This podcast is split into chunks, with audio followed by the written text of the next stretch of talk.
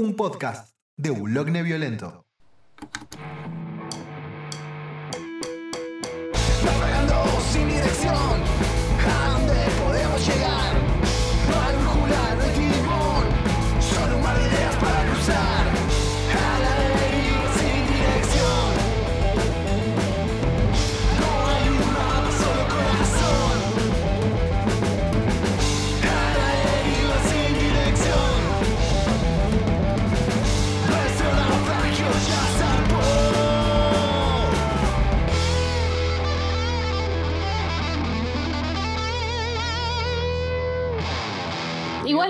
No, ninguna, ninguna de las opciones, porque, o sea, sufrís, sufrís igual. O sea, Sí, por eso mañana vamos a grabar otro programa más para dejarlo estacionado por, si las dudas de, si puedo hablar el jueves que viene. de que esté hecho mierdita. Claro, pobrecito. claro. Pobre quedó. No, encima el indignómetro, porque no es que no iba al dentista. Iba al dentista y el que iba antes de la pandemia dijo, está todo bien. Hasta que, nada, la última mina que fue me dice, che, no, está todo mal. Claro, se te fue la Ah, mierda esto yo lo todo. escuché, lo dijeron en algún programa. Sí, ¿no? sí, sí, lo, lo conté. yo- Ay, no se escucha. sí, los escucho. Mirá, yo ni me no. acuerdo que lo dijiste. Me Es que digo resonó. tantas boludeces, Leo. Es que Claro, sí. Leo me tiene que aguantar una vez por semana mínimo. Pobre Leo. Claro, hablamos Es más que solo en el programa. Que hablamos más que solo en el programa. Estamos no, mandando eso- boludeces todo el tiempo. Mínimo una vez por semana. Mínimo. Mínimo, sí. ¿Qué sé yo? No, no es tan mal aguantarte igual. No, bueno, es bueno saberlo. Sí, Me tratás mejor que todas mis ex, Leo, es un montón. Eh, ya bien. lo sé, ya lo sé. Bueno, pero por eso se sostiene el vínculo. Si no, Claro, obvio. sería una ex más. obvio. Sería otra Coco Chambo. Ay, para ahora que dicen Coco Jambo, pues yo me quedé con las ganas de preguntar esto. Porque claro, arrancaron con el tema de Coco Jambo, y, pero dejaron afuera el tema de Quebo Buen Chico. Y yo me quedé con la duda, ¿de dónde Ah, sale Quebo ok. Buen Chico? Eh, no sé, contalo vos, porque yo, yo ni me acuerdo, te digo la verdad. O sea, yo tengo el. eh, como es, no vacío en la memoria, pero no me acuerdo realmente cómo fue que sucedió. Recordalo porque viene la pizza. Ahora vengo. Dale. O- ok. Está bien, vamos a adivinar, podemos A, a adivinar ver, de dónde lo, salió. lo voy a decir antes de que venga él. Creo que era que estábamos sacando unas fotos con una amiga en Vorterix. Cuando estábamos viendo las, eh, las fotos, lo vimos a Kevo y dijimos, ah, tiene cara de buen chico. Y me quedó como eh, cara, eh, como Kevo buen chico. Y le, no sé si se lo dije en algún momento.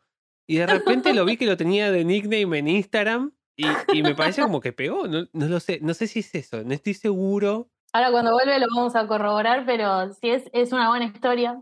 Y es un buen nombre también. Sí. Tipo, suena bien. Cuando lo lees es como, "Mm, Sí, qué buen chico. Sí, no me acuerdo qué era, que, tenía, que era un apodo como de, de un mexicano.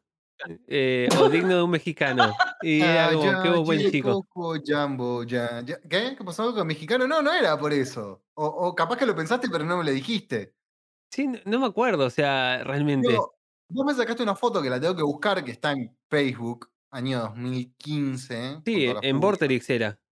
No, fue una vez que tocamos con China Food, em, que tocamos en la capilla. Tenés que se me está yendo la gata. Ah, sí. Sa- Me sacaste una foto con una cara que yo no tenía barba, imagínate. ¿eh? Una, una anomalía. ¿Cómo será esa cara sin barba? Tengo la foto, después la voy a subir. Tengo una foto Sí, también sí, subila, subila, que escracho la mía. Tengo una foto súper escracho mía con Dante y vos tenés una foto desbarbado con Dante también. Así que podemos Sí, hacer. Sí, sí, y mm, em, ¿cómo fue esto? Y ahí me miraste, miraste la foto, me, mi- me- me miraste a mí y dijiste, tenés cara de que hubo buen chico, pero se escri- pero escrito todo junto. ¿En serio? Ni lo registré, te juro. Yo pensé que No, era. no, a mí me quedó para, para toda la vida y yo en ese momento estaba de novio con Paula. Claro. Eh, y Paula también se acabó de risa, quedó. Y un día estaba jugando al Pokémon Go, o sea, me lo bajé cuando fue el boom así, que fue 2016, ponele, y después murió. Y no sabía qué nickname ponerme, y, me, y me- me- y puse que buen chico porque me pareció gracioso. Y, y cuando me doy mi cuenta de Instagram, le, estaba con ella y con, con una amiga de Paula, le digo, che, chicas, ¿qué le pongo de nickname? Qué buen chico. Y queda Una re joda- piola. Una Quedó. joda y quedó. Sí, sí, sí. Bien, Esa, bien. esa es la historia. Bueno, gracias por contarme la historia, gracias Leo por ponerle el nickname de Instagram. Claro, y ya estaba listo. Cerramos el programa acá. No grabé un carajo, pero no Listo. Importa. adiós. está. Buenas noches. Era todo lo que esperaba de esta noche. Chao.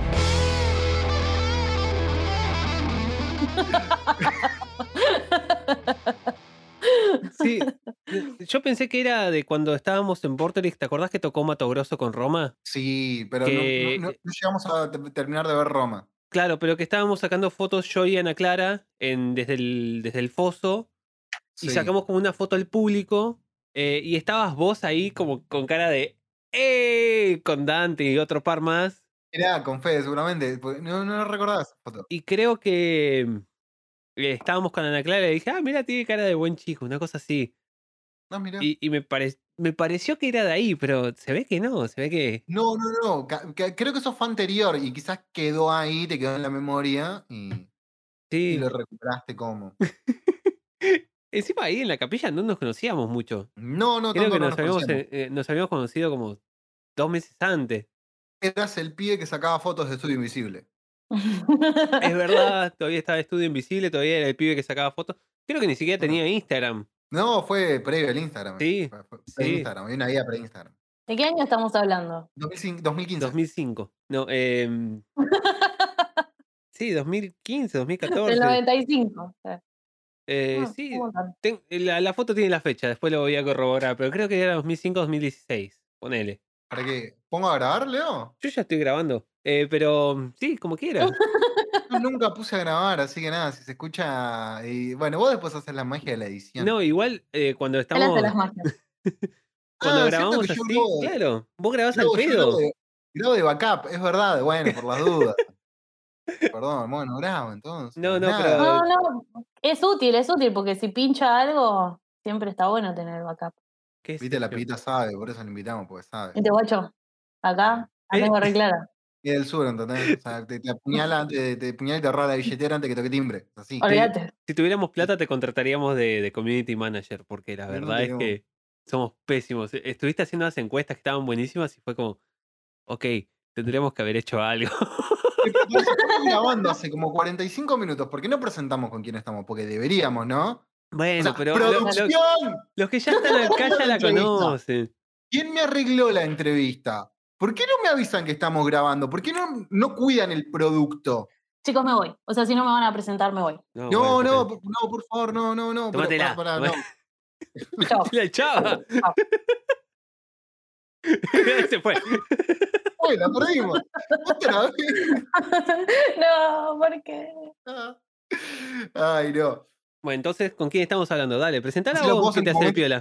Vos en tu momento, Rosín, no, pero vos en tu momento, Rosín, me encanta tu gracias por estar, gracias por venir. O era al revés. No me acuerdo. E- e- Esa, igual esa costumbre, la de gracias por, gracias por invitarnos y gracias por dejarnos entrar, la, la, desde Sueños Astronauta, tipo de, de que me, me- de ir a casas ajenas y es como, ok, gracias por dejarnos entrar, por no echarnos.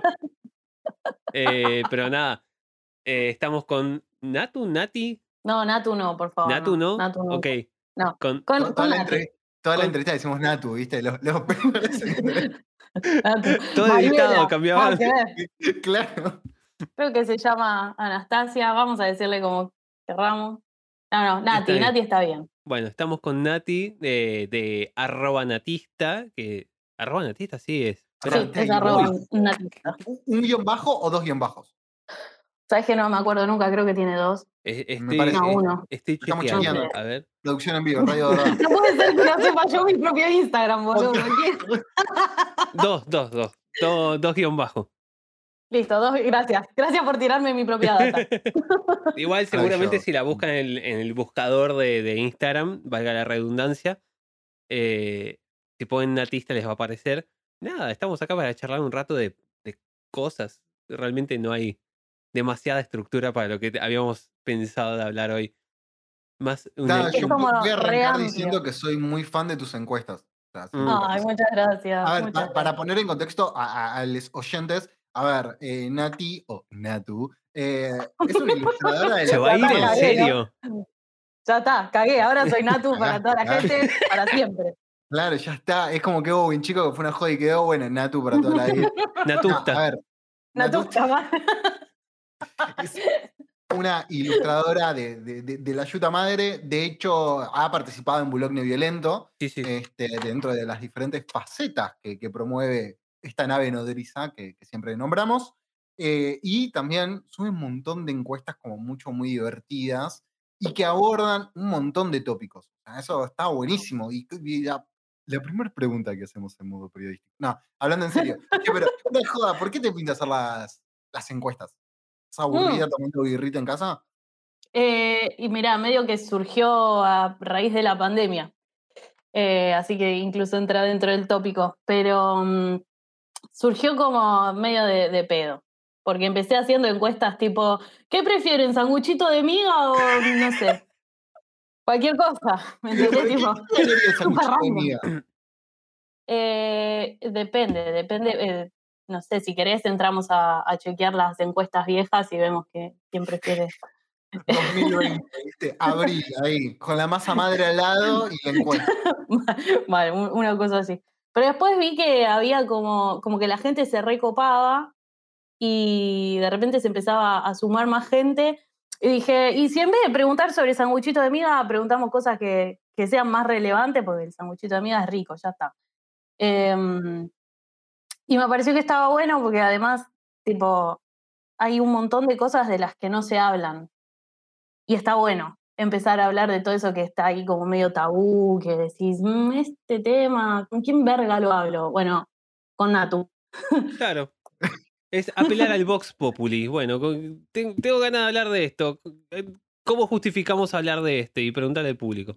Y sí, y sí, y está bueno porque, qué sé yo, eh, me gusta mucho hablar de relaciones interpersonales y de cómo nos relacionamos con otras personas, que a veces uno está tan perdido que no sabe, viste, cómo, cómo es que tenés que hacer para hablar con gente, relacionarte sin que sea una cagada. Igual siempre la cagamos todos, ¿no? Pero en algún punto. Pero mm, sí, tal cual. Igual, a ver, no es que yo tenga la respuesta a nada pero por ahí en las cosas que, que voy pensando eh, o que voy aprendiendo y qué sé yo, me gusta compartirlo, ver si estoy equivocada, porque también hay mucho feedback. Digamos, la gente Claro. se copa también en, en responder como elaboradamente y eso está re bueno. Claro, se genera como una especie de respuesta colectiva, por decirlo de algún modo. Sí, O sea, sí, posta que sí. va Aprendí mucho de la gente también así. Eh, Sí. Me gusta ver qué es lo que responde, mm, eh, no solo tipo el, la encuesta binaria de entre blanco y negro, sino poner etiquetas y que la gente se pueda explayar un poco más.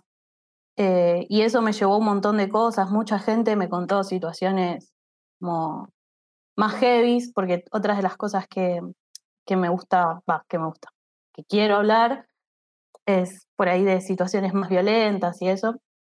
Y mucha gente encontró un espacio como para, para poder hablar de todo eso. Claro, les diste un foro y la gente llegó. Ujú, Sí, Sí, de hecho, uno de, de- de los tests que lo tenés en destacadas es el test Machirulo. uy, el test del machirulo, sí. Sí, sí, sí, sí, que, que- que- que ya lo, lo he hecho. No, no recuerdo este, bien cuáles fueron mis, mis respuestas. Por Si querés te las refresco. No, mentira. a- habré que- no, bueno. ¿Ves? Porque Sí, todas no. las minas son unas resentidas, ¿entendés? Oh, no. Sí, bueno, resentidas, resentidas. Es así, papá. No me hablé, no me hablé. No te vayas, favor. Pollerudo lo llama la novia, seguro. No me hablé, no me hablé. Hola, yo me llamo Roberto y tengo 44. ¿Viste?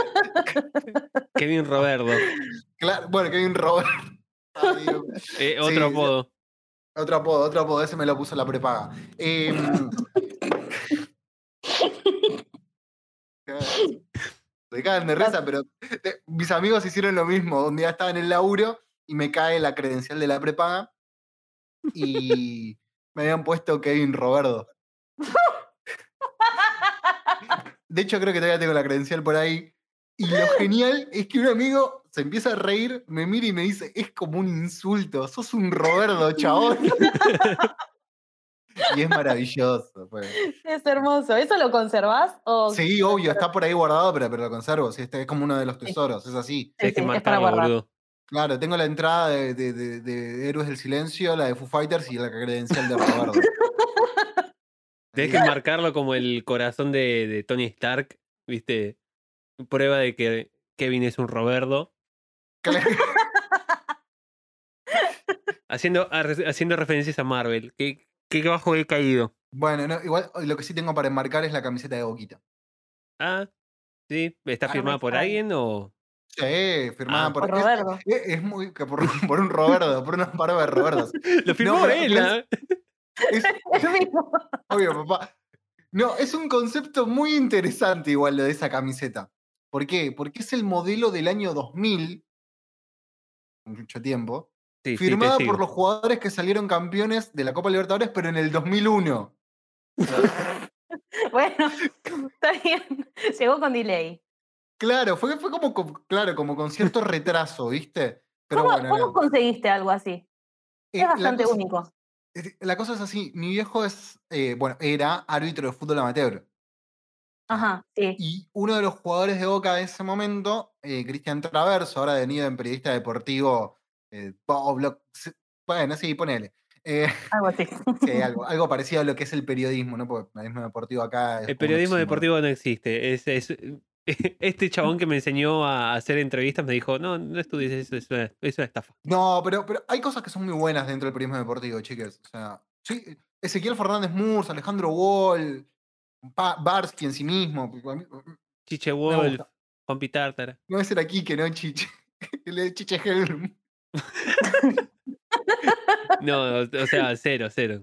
No, no me preguntes, No. no tengo idea. No sé nada tampoco, pero detesto con todo mi corazón todo lo que tenga que ver con el periodismo deportivo. Perdón. No, sí, pa- pa- paréntesis, eh, antes de continuar con la historia, busquen después eh, en un programa de radio que es eh, Vuelta y Media, que está Se- Seba Wainwright, Juli Pink, que eran los que eran de metro y medio, hacen un segmento que se llama El fútbol o muerte, que es una parodia a los programas que detestamos todos.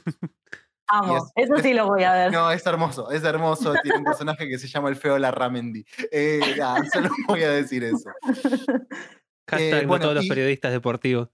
Son, claro. No, y bueno, volviendo al tema, mi viejo lo conocía a este muchacho y lo hizo entrar en la concentración previa a la final.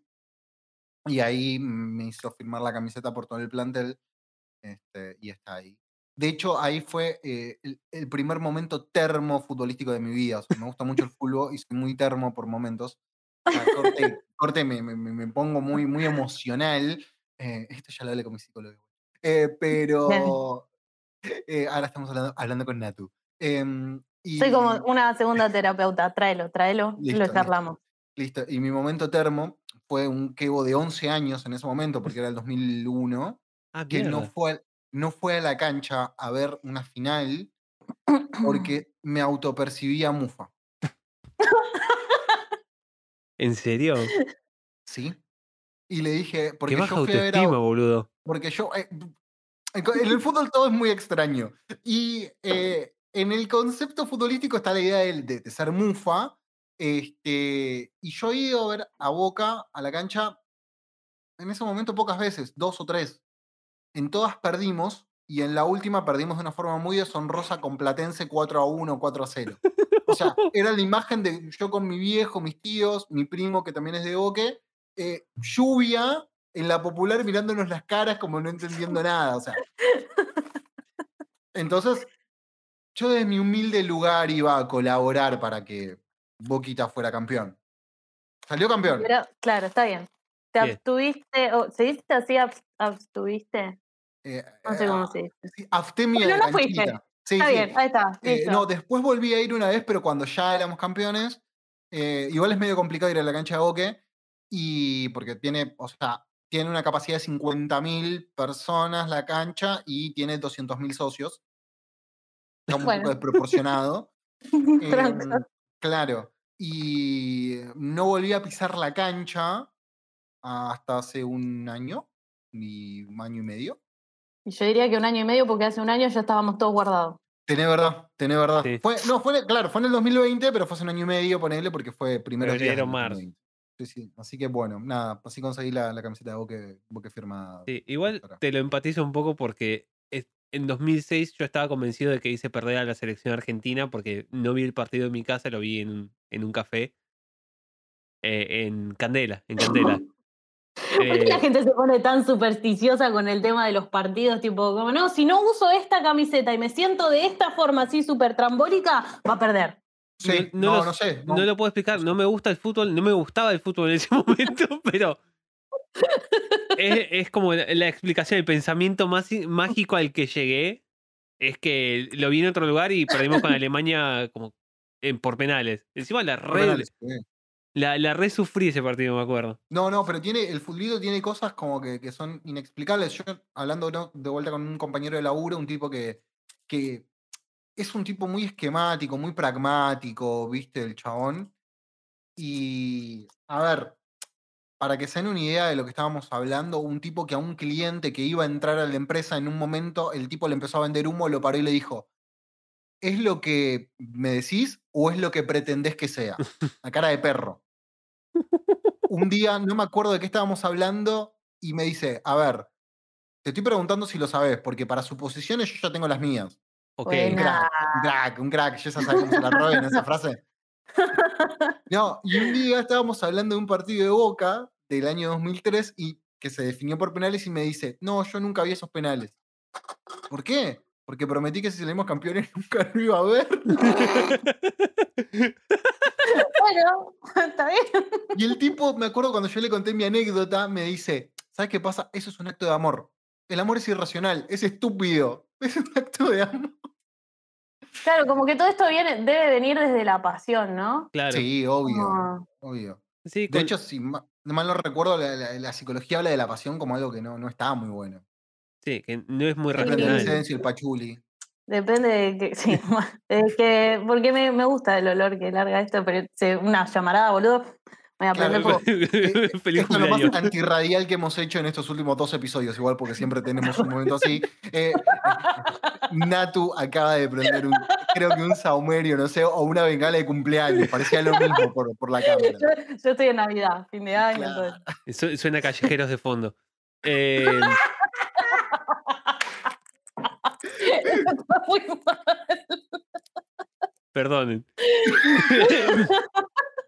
Pero bueno, basta de hablar de nosotros, Natu. ¿A vos que te- hay algún deporte que te llame la atención? ¿Algo Ah, así? pará, que te haces el pelotudo, yo te cargo. Me encantan todos los deportes, chicos. De hecho, hago deporte eh, acá en el living, así de grande como lo ven, porque tengo tres hectáreas de living. Tengo cancha de fútbol, básquet, pileta olímpica, todo. Sí, de hecho, parece Juega más al- un. Al Claro, squash, parece- ahí. Sí, parece un polideportivo. Sí, sí, Tengo, además, tengo un. Sí. Además, o sea, el squash estamos hablando, para los que no sepan, que lleva con una especie de, de- de pecera, ¿no? Que, que- que entran dos sujetos y, y nada, se golpean muy fuerte la- Eh, las es raquetitas, como- así que, Es como un frontón, pero más agresivo. claro, más violento. Un buen tamaño de pecera veo ahí en el fondo para el squash. Sí, eh, y va violento, como me redescribe. Soy re violenta, me encanta cagar a palos a la gente, así que nada, por eso decidí hacer squash. Me, me parece muy No, bien. eh, detesto todos los deportes, no hago actividad física porque no me gusta. ¿Es un mensaje de mierda? Sí, es un mensaje de mierda, pero no hago. O sea, drop mic. Claro, O sea, está- estás eh, predicando para el coro acá. Nosotros, eh, pa, al menos yo, cero, ¿no? Eh, que vos, fútbol. Ah, no, pero vos hacés ejercicio de vez en cuando, sí. Sí, sí, sí, yo, yo hago la, la entrenación porque nada, tengo una genética muy de mierda, chicas. Si no entreno, corro riesgo de perder un dedo, quedarme ciego. Es verdad sea, también.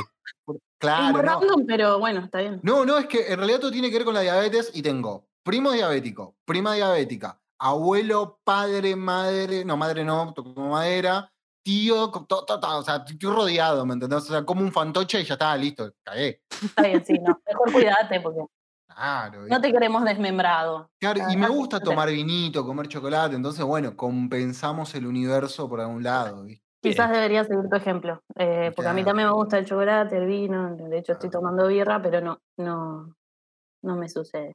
Igual, esta pandemia, ¿cómo, cómo te trató con, con tu relación con el alcohol? Porque si sos oyente del programa, como has demostrado, ya eso nos emociona mucho.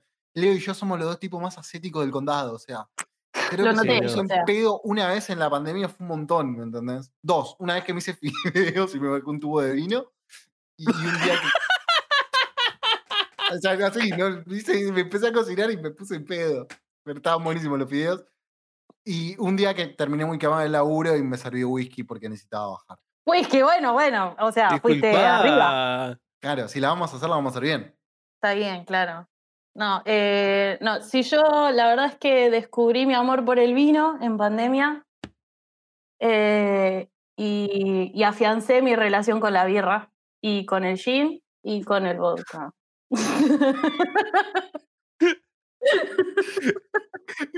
No, claro, además, eh, creo que es la primera vez que recapitulás, ¿no? De, de tus amores El etílicos. gin, El vodka, ca- calúa. Sí. No, no, hasta ahí, hasta ahí llegué. Eh, no te digo que me pongo en pedo todos los días, pero durante la semana un poco de vino, un poco de birra, suelo tomar. Sí. Que no te voy a negar. O sea, como que hay, hay algún viernes, algún sábado o algún martes también, porque si pinta, pinta, que me bajo una botella entera de vino y al día siguiente me quiero morir. O sea, literalmente porque la edad, viste cómo pega la edad. O Claro. sea, eh, porque claro, acá Leo todavía no llegó, pero ya vas a llegar, Leo. Y el alcohol Ey. hace mal. Claro, Leo, A partir de los 30, el alcohol hace mal. ¿Sabes qué pasa, Leo? Que a partir de los 30 tu metabolismo empieza a funcionar un poco más lento. Entonces la montón, más resaca te dura, no te dura horas, te dura días. Claro, Ok. tal cual. Yo ya igual con el alcohol estuve como en lugares re de mierda. Me he dormido en suelos ajenos, cosas así. No, pero el problema no es lo que te sucede, sino el problema es que te dura días el dolor, ¿entendés? Te duele vivir después. Sí, sí, medio que te agarra como una mini depresión. Sí, no, Ah. lo conozco eso. De hecho, una, una Claro. época que Nació con 30 este ya. yo ya tengo 30, pero hace muchos años. Eh, hubo una época que había dejado de tomar del todo porque dije no puedo vivir con esto. Me hace mal. Claro, al, al otro día estaba en la cama así. Pero ni siquiera era. Claro, claro, una relación re tóxica era. Y dije, no puedo, no, no funciono por dos o tres días después de esto y tengo que hacer otras cosas. Mejor no. Así que dejé de tomar directamente. Bien esa Pero voluntad. sí, sí, no, no, la encontré. ya, ya la vas a encontrar. Mira, capaz que cuando se termine la pandemia, porque mientras haya pandemia, entré a chupar y a fumar de una manera que, chicos, no se lo deseo a nadie. Además me encanta Leo con que te tira, viste, que el, el, ya te va a llegar, nena, ya te va a llegar. Vale, que era un pastor, boludo. No, yo- Claro. es que yo, yo me he pegado, ti- tipo, me la he dado muy en la frente muchas veces. Pero, qué sé yo. ¿Qué fue lo más border que te pasó? O sea, aparte de dormir en pisos ajenos. No me parece tan grave. Dormí en. O sea, eh, eh, era una fiesta y me quedé dormido en el suelo. O sea, con gente alrededor. Me pasó eso, ¿eh? Igual, tipo, viaje de egresados adentro del boliche, yo estaba hablando con una, con una compañera mía y de repente un chabón me levanta así como al hombro. Y digo, "Eh, ¿qué hacemos? Y me dice, te voy a llevar a tu habitación, boluda, porque no das más. Digo, ¿cómo que no? Te dormiste. Claro, yo flashé que estaba hablando con la piba, pero no, yo estaba dormida. Ah, ok. O sea, era tenso. Del en el piso, en el piso del boliche. Maravilloso. Dios. No, no, eso y si no. No recuerdo muchas. Hubo veces que no me acuerdo cómo llegué a casa. Eh, esto lo estoy diciendo, lo escucho a mis viejos después. Eh, una vuelta Ey, que. llegaste Hola, hola, papá. porque, porque, porque tenés buena gente que te rodea, Leo, buenos amigos. No, no, lo Bueno, peor de bueno. todo es que volví solo porque me junté con todos amigos de Capital, eh, de la facultad, cuando estudiaba. Y de repente no recuerdo, me acuerdo de subirme al subte B con, según, a ver, que me acuerde, ¿no? Era un morocho que trabajaba en el bar al que habíamos ido y uno de mis amigos estaba, ay, qué lindo está ese morocho, boludo. Yo no era ninguno de los dos amigos, o sea, no, no- no- ni el morocho que estaba bueno y el amigo que le gustaba el morocho. por la. Y, y solo recuerdo eso, recuerdo a mi amigo queriendo moverse el morocho y yo subiéndome el- al subte y no sé cómo volví. Y ahí hay un par de esas secuencias. Bueno, pero llegaste. Sí, sí, llegué, se ve, no me falta ningún pedazo, no, no es como los gatos que se van a, a pelearse. Está bien. Y lo bueno de todo esto es que uno, viste que medio que te desconoces cuando estás ebrio, porque llega un punto que se te apaga la tele, pero puedes confiar en que de alguna manera vas a sobrevivir. Y eso también está bueno. Es un montón. Si, si vieras más en el norte del país que tienen esas historias de desconocimiento fuertes, es más complicado. Eh, eh, había, sí, de hecho, había un- una nota que había salido hace un tiempo atrás que, que fue como el máximo, que era, se desconocieron, uno intentó hacerle el amor al otro y terminaron trenzados en una sangrienta pelea a cuchillos. No, no, eso es como muy fuerte. Claro. O sea, Bueno. desconocerse puede llegar a tener algunos problemas, pero bueno, hay, hay, hay muchos memes. Lo perdimos a Leo, lo perdimos a Leo, claro. Igual después lo de callejero Leo no mide nada. Eh, Es, no, es, No, es sí, muy. no, chiste de salón. Con, con smoking ya puedo salir a la calle. ya, ya está. Como un señorito inglés. Ya. Ya puedes hacer stand-up, Kevo. No, no, de nuevo decía. Eh, pero para, volvamos ahora al tema pandemia, estu- consumo de estupefacientes, alcohol, todo. Y en tu arte, Natu, eh, ¿te volvió más prolífera? No tanto. Porque, a ver, y acá estoy robando de tu última encuesta, te voy a no voy a mentir. Que robá, robá. bastante. Que para Sí, eso sí, estaba. Obvio, la tenemos acá. La está chequeando. Este, sí, obvio, como corresponde. Chequeala porque yo tampoco me la acuerdo, ¿eh? O Radio sea, verdad, no, bueno. Es así, o sea, porque tenemos que el 55% de las personas que participaron hasta este momento se encontraron más creativos. Y obviamente el 45% no. ¿Y a vos cómo te Sí. pegó? Y a mí me, me pegó incluso hacer esa pregunta, dije, ay, ¿cómo mierda la respondo? No, em, también me pegó como más creativa, pero me costó mucho más también. O sea, por ahí como que el encierro medio que te, te quita un poco la creatividad. Mm, Y quizás todo el mambo que te genera el encierro, tipo lo que lo, que lo sufrís, te lleva como a decir, bueno, da, algo tengo que hacer. De algún lado tengo que salir de acá.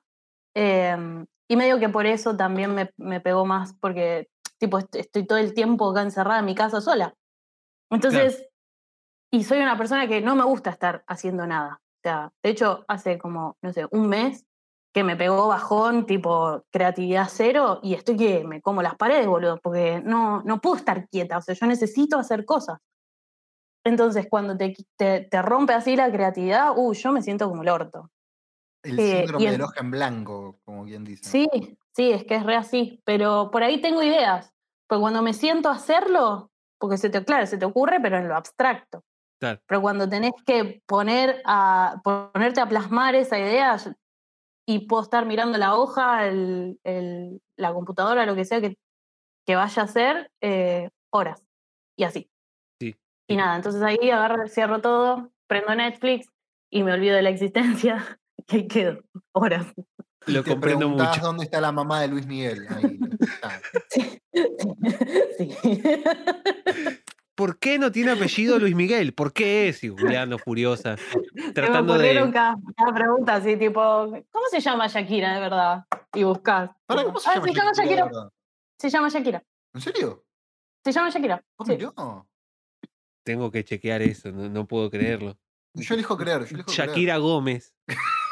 No, bueno, bueno, ya el apellido. no. Ah, es un montón. Bueno, es como Chayanne, que en realidad se llama Elmer Figueroa. El, el otro día lo busqué, porque también, medio de Sí, pandemia, sí. no sé qué hacer, y lo busqué. Y dije, ¿y de dónde salió Chayanne? Y alguien me dijo de dónde salió Chayanne. No me acuerdo quién fue, pero me dijo que salió de una serie que veía la madre en, cuando estaría embarazada y que era muy fanática de un personaje que se llamaba Chayanne y le empezó a decir Chayanne, pese al nombre de mierda que le puso, porque la verdad que llamarte Elmer. Eh, bueno. Y para, ¿y Catriel, el batero dividido, se llamará Catriel por Osvaldo Laporte? ¿Qué tiene que ver? Que Perdón, ver. me perdí ahí. un personaje icónico que era el indio Catriel. Ay, yo ni me acuerdo. ¿Por qué es esas cosas? No lo sé. O sea, no me acuerdo el cumpleaños de mi vieja, pero me sé que, que Osvaldo Laporte era el indio Catriel. Era Catriel. Bien. Claro, sí. Así como en su momento, eh, otro indio icónico que tuvimos en la farándula fue este muchacho que habla que una madre tiene que. re- que una mujer se hace madre para realizarse, una cosa así. como era? Facundo Arana. Sí. Eh, eh, Yago. O sea, en el medio de Misiones, un rubio. ¿entendés? O sea, era una especie de Tarzán latinoamericano, negro. Ni, Disney- ni Cris Morena se animó a tanto, papá. Ay, Dios mío. Ay, cu- cuánta gente del mal que nos rodea, boludo. No, pero sí, demasiada. Demasiada. Pero volviendo a esta, a esta situación, Espera, espera. Shakira es Shakira Isabel Mebarak Ripoll. Tiene pedigrí ese Mebarak. apellido. Me, Mebarak es el apellido también. Sí, Porque después de Shakira me espero cualquier cosa. sí, sí. Me- Mebarak Ripoll es todo, todo el apellido. bien la, bien la chasquira, ¿sabes? Sí. Ah, 44 años tiene. Pensé que era más grande. ya entra en la categoría de se interpela por el tema de Arjona. No. eh, No empecemos a hablar de temas de Arjona. No, no, por, por favor, por Que favor. también en pandemia estuve investigando.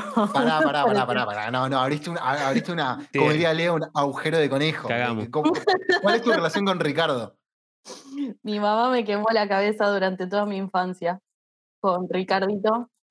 Eh, entonces, claro, sí, yo me, me sé, el- eh, señora de las cuatro décadas, el taxista y un montón más, pero después crecí y ya no le di más pelota. ¿Qué pasa? El otro día me enteré que no solo que le canta una canción a, a la menstruación, que ya me pareció como re fuerte, eh, sino también tiene una canción antiaborto.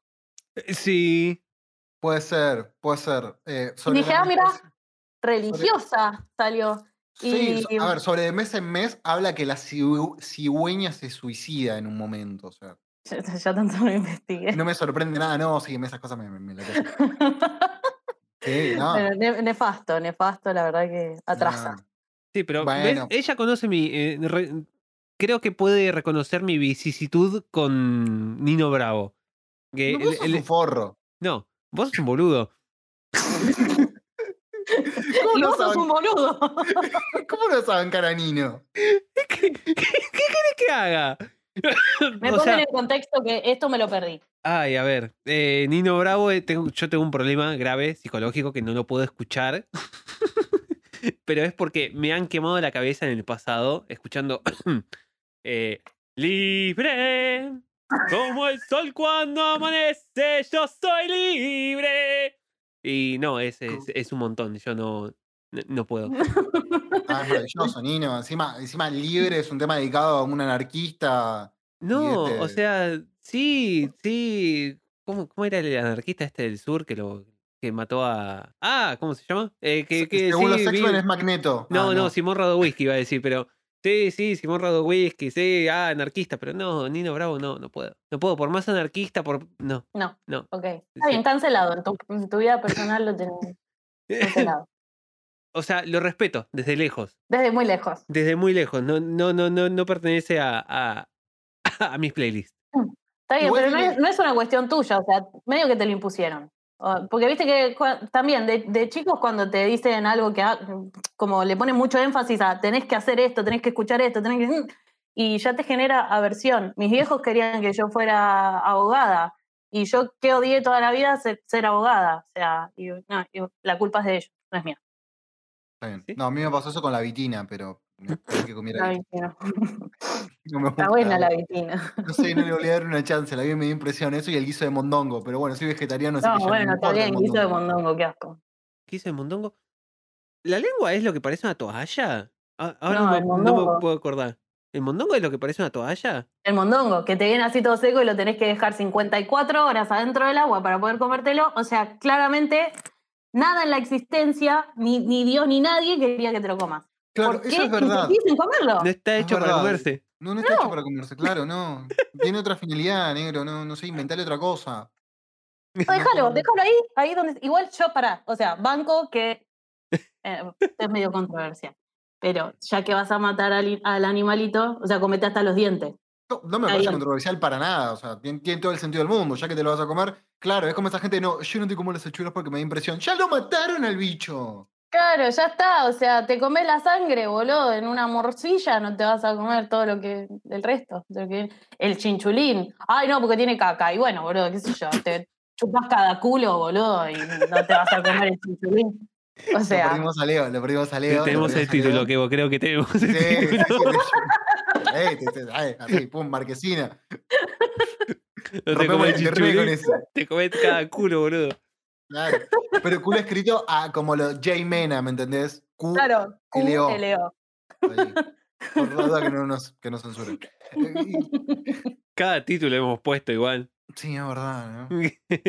¿Y, y de, qué, de qué vamos a seguir hablando? Me, me perdí en el culo. Esperá.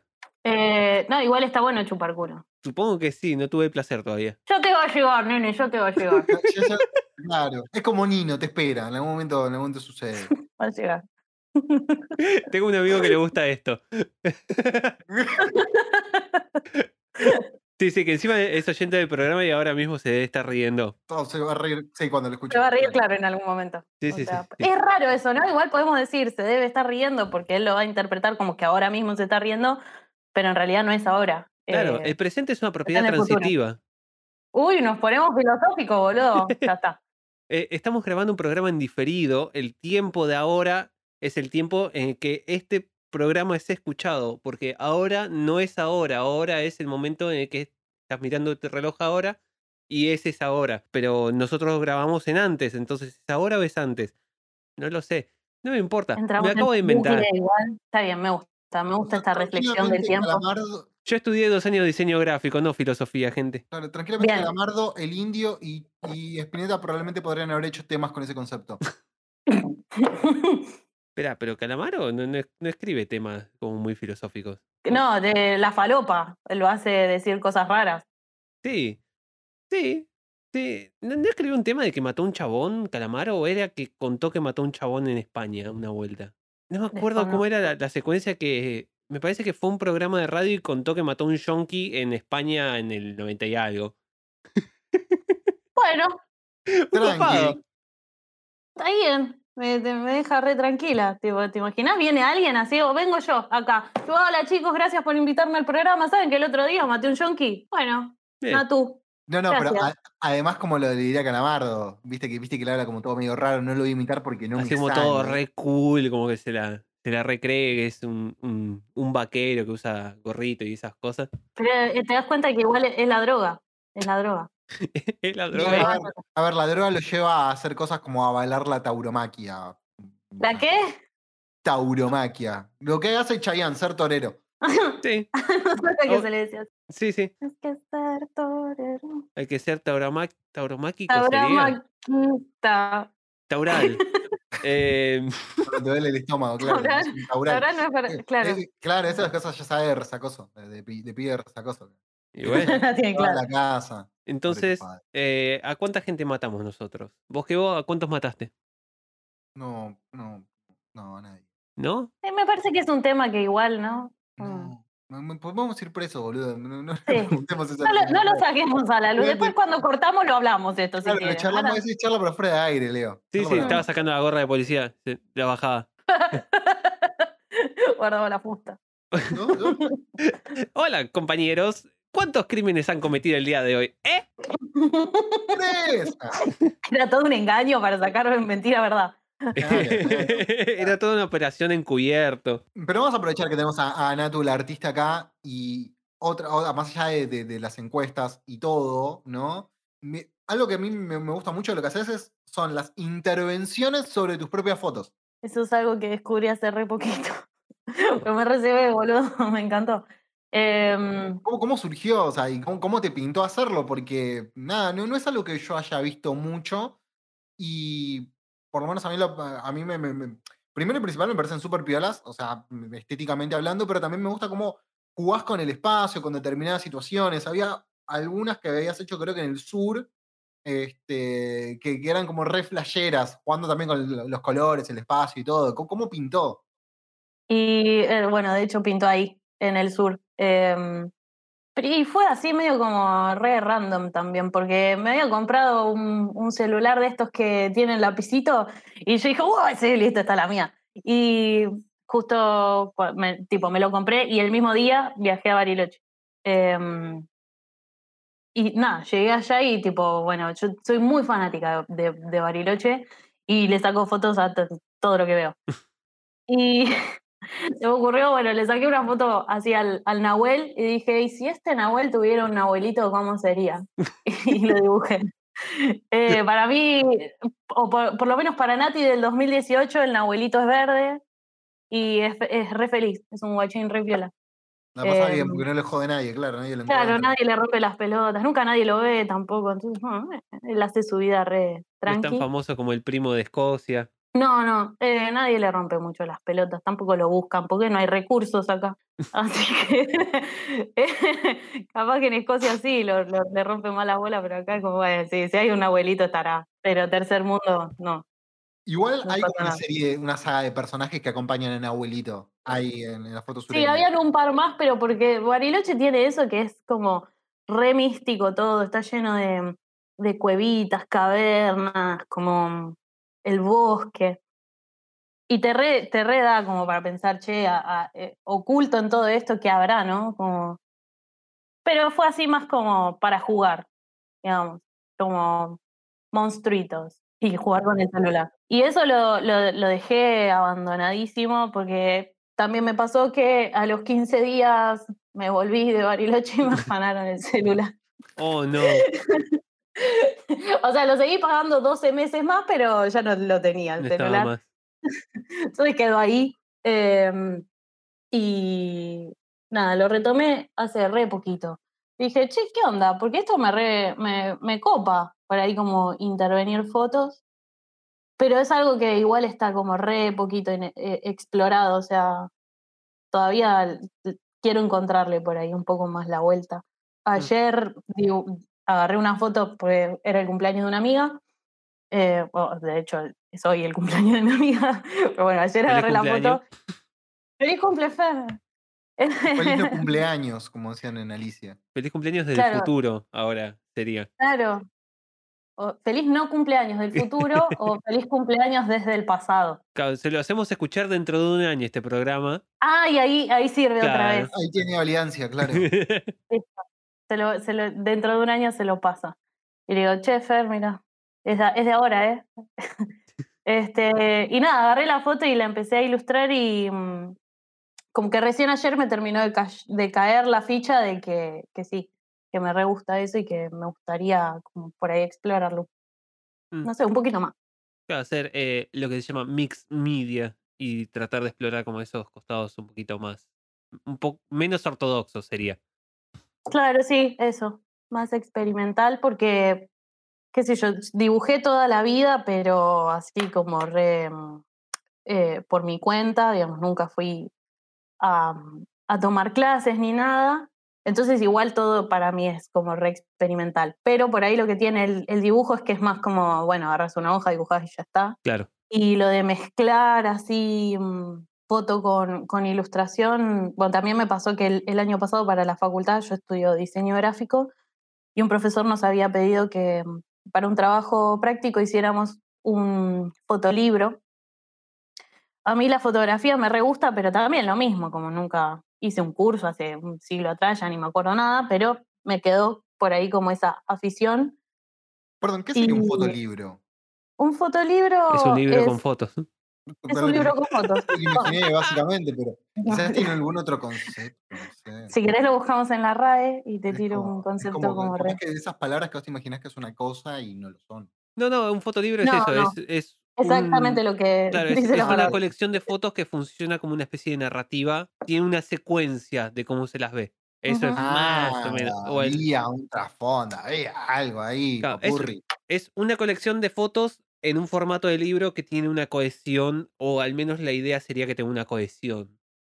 Eh, Claro. Puede ser que la, la cohesión sea que no tengan cone- cohesión porque arte moderno, pero Puede ser. la sí, idea es es que verdad. tenga Esa algún de tipo vago, de... esa, esa- de vago, ¿viste? Como No, no, eh.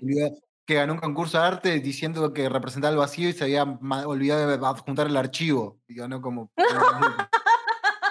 Me encanta ese poder de chamullo igual, ¿eh? Tipo, como si te lo resuelvo así. Claro, es- Eso también habla como de, del ingenio, ¿no? De la persona, porque bueno. ah, es, es un personaje de nueve reinas, el hijo de puta. Sí, eh, posmodernismo, porque Miquel Foucault y nada importa y claro, no, puede ser, o sea, completamente. Pero nada, fotolibro, que nos estabas contando.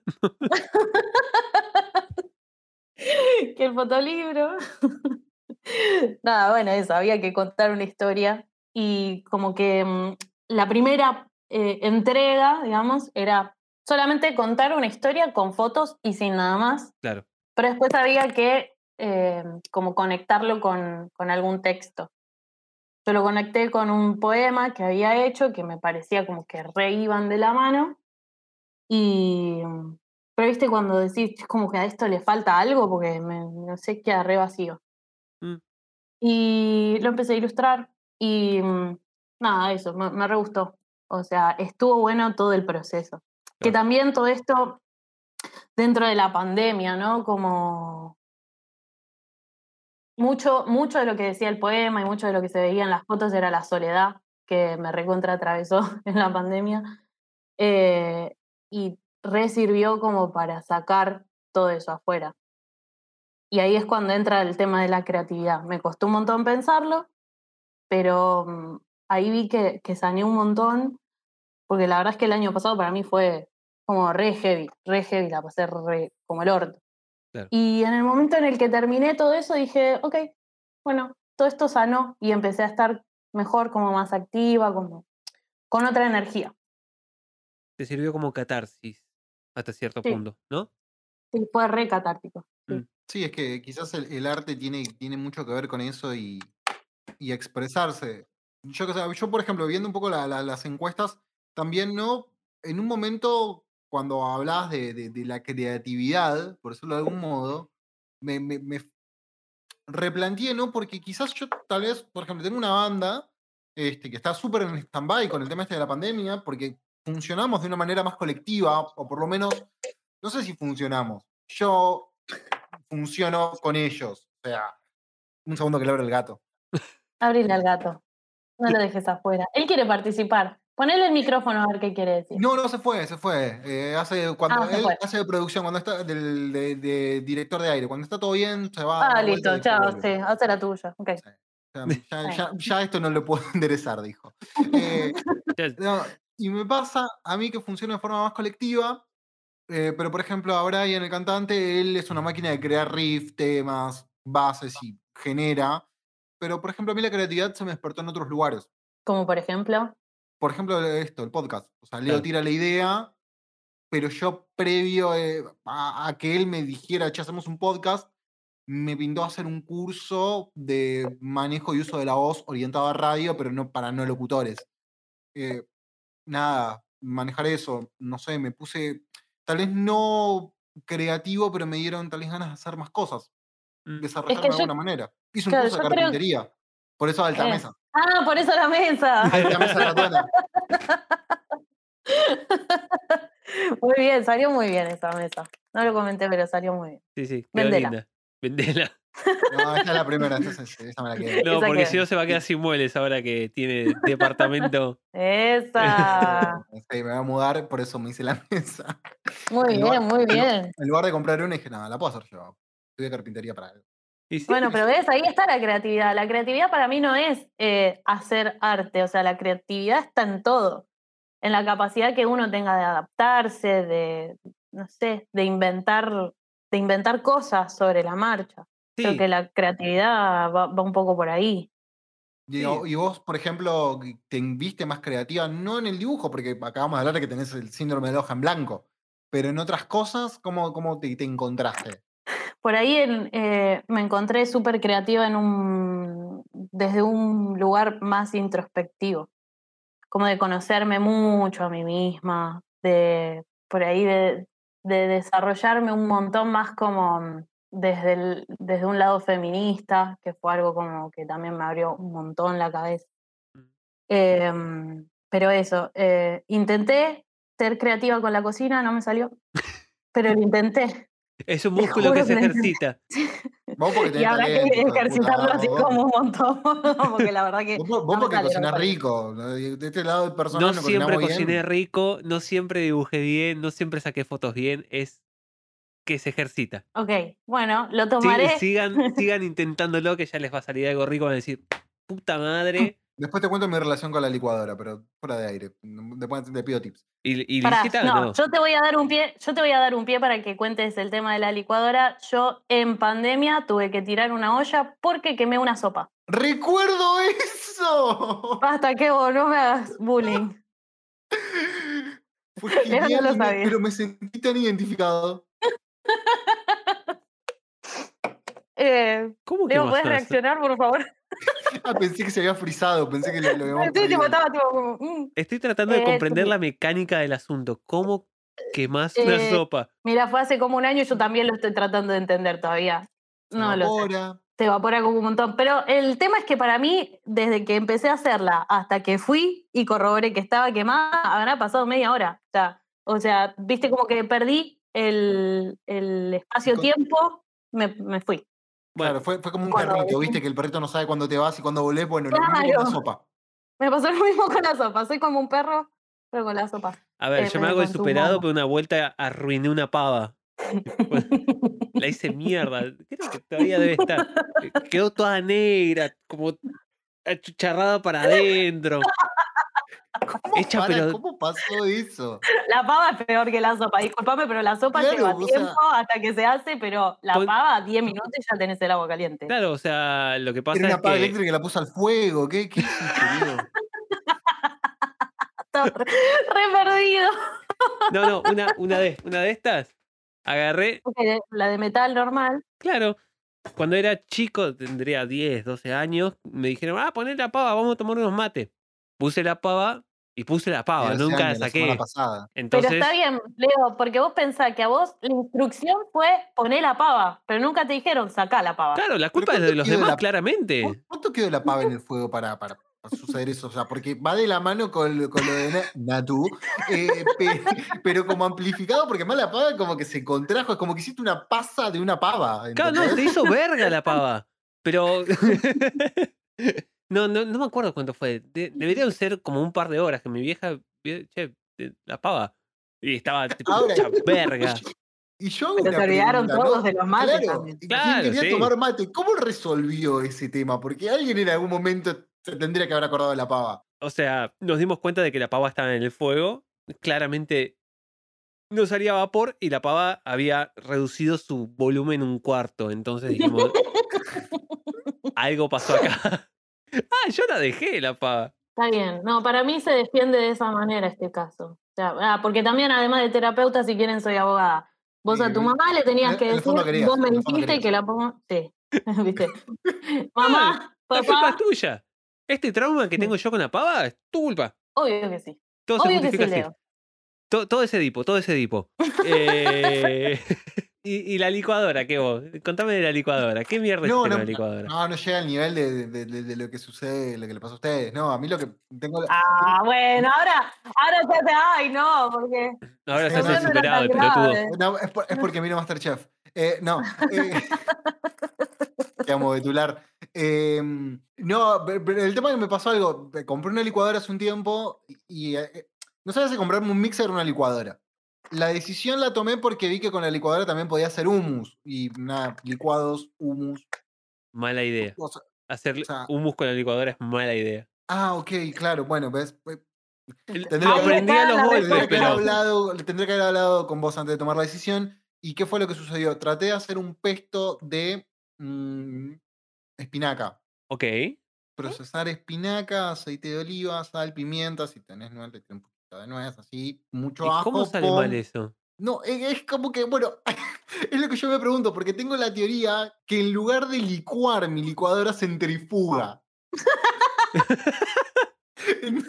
Porque tenía toda, toda la, la- ah, no albahaca, la, boludo.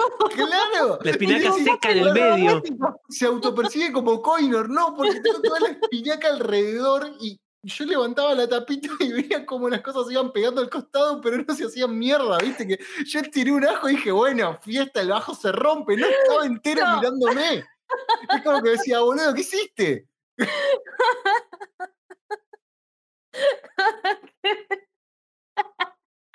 Bueno, ves que el mixer es mejor. Sí, es un tema de proporciones. Tendrías que haber hecho dos o tres veces más de, de, de espinaca. Te, te hubieras hecho y hubieras guardado. Claro, porque si hace más cantidad, to- como que todo va moviendo Claro. todo. Sí, o sea, te comprendo porque cada vez que hacemos un- o que hago yo mayonesa de zanahoria problema- pasa exactamente lo mismo, pero es entonces te estás como empujando las cosas para que ¡fum! la- las licúe. Ah, ok. Pero- El problema, el pro- o sea, era un problema de proporciones porque mi lógica era completamente lo contrario. Pensaba que mientras más le ponía, menos iba a generar ese efecto tornado, corte twister girando. No, boludo, te te tenés que poner más cosas. Bueno, ¿ves por qué vos sos el que sabe cocinar y yo no? No, pero vos porque no tenés lo- sentido común, es eso. Clases de el- cocina con Leo. el- claro, el sentido común es el, el menos común de los sentidos, Leo. Algún día les voy, les voy a- vamos a hacer un programa especial haciendo falafel. Sí, por favor, te pido, me vuelvo Oh. loco. Me vuelvo loco. Ya está, por Twitch. Eh, Re. es buena excusa para empezar. Eh, obvio.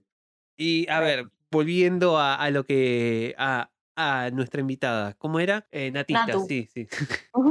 No sé, te va a quedar Natu y la vas a terminar aceptando. Es culpa de Leo todo esto. Arre. Yo solo si, yo pregunté. en pandemia, si yo en pandemia me suicido, va a ser su culpa. Está bien, está bien, lo aceptamos. Podemos vivir con eso. Habrá valido la pena. Seis meses después lo estaban buscando por todos lados, estaban prófugos los dos. Trabajo en la injusticia, así que fíjense. El que hizo el chiste de callejero fue él, voy a decir. El único que voy a decir. Vengan de a uno, fanáticos de callejero. Me escucho, tío. Pero, ¿dónde, dónde es que estudias diseño gráfico? Porque como ex chico Fadu, a mí me interesan esas cosas. Mm, perdóname, tenía que tragar la birra antes de hablar mal de Fadu, antes de escupir. antes de escupir. Eh, tra- eh, trabajo, cualquiera. Estudio en la Da Vinci. Ah, ok. Bien. ¿Cómo, cómo es que, que- que se lleva la facultad da Vinci? Uf. eh, y la verdad es que es, es lo- que me gusta de la Da Vinci es que medio que parece una secundaria. Ah, ok. la verdad que es un cumpleañito. No, es, es, es, es exigente. La verdad es que y, curso seis materias, así que estás como al borde de, de morirte de una CB todo el tiempo. Em, pero lo que Seis tiene materias. es que. Sí, seis. Vos- Y vos, vos también, vos, ta- vos- vos también. Seis materias, nena, pará. Está armado así, como para que curses seis materias por cuatrimestre. Em, y la verdad es que sí, llega un punto que es medio un suicidio. Eh, pero bueno, no sé. Tiene por ahí como ese trato súper cercano con los profesores. Mm. Los adoro. Hay alguno que otro que es un pelotudo o una pelotuda, pero la mayoría son, sí, la mayoría son un amor y tipo, no sé, como el trato es, muy humano. Entonces eso es lo que me gusta a mí. Ok, ¿llegaste a ir presencial alguna vez a la, a, a la Da Vinci? O... Sí. Sí. No, porque Sí, em, si habías arrancado a cursar en pandemia es un bajón. Y conozco un montón de gente que arrancó así como en pandemia y es, es raro porque, tipo, ¿cómo, cómo haces para, para vincularte mismo con tus compañeros? O sea, para mí mis compañeros son como un recontrapilar porque mm, empezás a, tipo, a, a tener dudas y recurrís a tus compañeros. Siempre alguno va a ver que más o menos algo haya entendido y te salva. Eh, y siempre decimos que tipo el título de uno es el título de todos porque hacemos como las cosas muy en conjunto Claro. y eso me resalvó. Em, pero, pero sí mismo también los profesores, viste, como si ya los conocías de antes, el vínculo es otro, que si estás, porque ahora es todo así por, por Meet y la mayoría no te piden ni siquiera que prendas la cámara, entonces es, es una persona hablando y capaz que hay uno que está durmiendo, el otro se estará haciendo la paja, qué sé yo, no sé. Pero medio que se pierde ese vínculo de, de- de profesor-alumno o mismo entre los compañeros en la virtualidad. Claro. Y lo- los trabajos prácticos dejaron de ser eh, grupales, por ejemplo, porque en carreras de diseño suelen ser como muy grupales los trabajos, como para poner a prueba el- la capacidad de, de- de cohesión entre los, les alumnos. Sí, no, de hecho eh, hicimos, eh, bueno, la mayoría suelen ser igual hasta ahora, bastante así como personales los trabajos, pero la semana pasada entregué uno grupal y tengo amigos que por ahí están como un cuatrimestre más adelantados y también casi todas las materias las están haciendo en grupo. Mm. Que por ahí, para pibes como nosotros, que arrancamos antes de pandemia, se hace más fácil, pero, pero para gente que no se conoce puede llegar a ser un poco más difícil, qué sé yo. ¿Cómo, Em, cómo- cómo le preguntas el WhatsApp a alguien en medio de un meet como para... che, ne- necesito conocer a alguien acá. No, no lo comprendo yo. Se me escapa. yo, ¿Cómo es yo, esa am, dinámica? A mí me pasó porque, por ejemplo, me pasó esto, que eh, el cuatrimestre pasado mm, decidí como poner pausa, entonces no seguí, mis amigos siguieron ellos con la carrera y yo quedé como un cuatri atrás. Entonces es como medio que decís como, "Ah, me siento sola. Claro. Y te, te toca, te toca empezar a conocer gente de la manera que sea. Para mí la clave es como tipo, primero fijarte qué tipo de, de- de entregas hacen tus compañeros, porque tampoco te vas a vincular con alguno que, que no. O sea, si sos un desastre, sorry, pero no. Alianzas estratégicas, Leo. Alianzas Totalmente. Esto es todo estratégico. Eh, y después, eh, por, ahí, por ahí en, en alguna clase, em, siempre son como muy participativas. Entonces empezás a, a- hacer apreciaciones sobre el trabajo de la gente, qué sé yo, y yo prendía micrófono y yo hablo, yo hablo. Y, y bueno, después empezás a buscar en Instagram y del Instagram pasas al WhatsApp y de repente tenés amigos nuevos. ¿Qué me pasó? Sí, la- las amistades de diseñadores en FADU, eh, FADU, en facultad de diseño, eh, son como muy duraderas porque son, son gente como muy afín que encontrás, Mm, que, que de repente tenés como los mismos problemas con, esa- con ese tipo de gente, porque son todos eh, artistas frustrados que están tratando de, de, de hacer algo, ¿cómo de hacer entonces algo? e- encontrás como un montón de puntos en común. Eh, hay gente de la facultad hace ya tres, cuatro años que no, no curso más y todavía me hablo de vez en cuando y es, eh, es un montón. Es, es gente re, re piola. Re zarpado Sí. piola. ¿Sabes qué? es? Me pasa eso, lo mismo que decís. O sea, yo estudié, o empecé a estudiar un montón de carreras, pues pasé por un montón de, de- de universidades, terciarios y carreras distintas en cada instituto, y nunca me pasó de pegar como tan buena onda y tan profundo como la gente con la de, con la de diseño. O sea, como que generamos ahí un lazo muy, muy fuerte y que me encanta. Claro, porque a- aparte hay como algo muy personal del proceso de cada uno y el compartirlo es algo. Claro, es como un- una manera de, una carta de presentación re personal de uno de cómo es que te llevas vos con el arte, tu, tu proceso de hacer y conectás un montón con ese tipo de gente. Nada, a, a mí eh, son, son algunas de las, de las amistades más lindas que tengo, es ese tipo de, de personas. Pero sí, mm, con todo esto, lo de la creatividad que te costaba, la, la facultad te ayudó un toque como a, a mantenerte activa con todo esto de, de la situación pandémica. O atentó, porque también existe la otra Claro, posibilidad. no, a mí me bajaba lo- todos los humos en la facultad. Claro.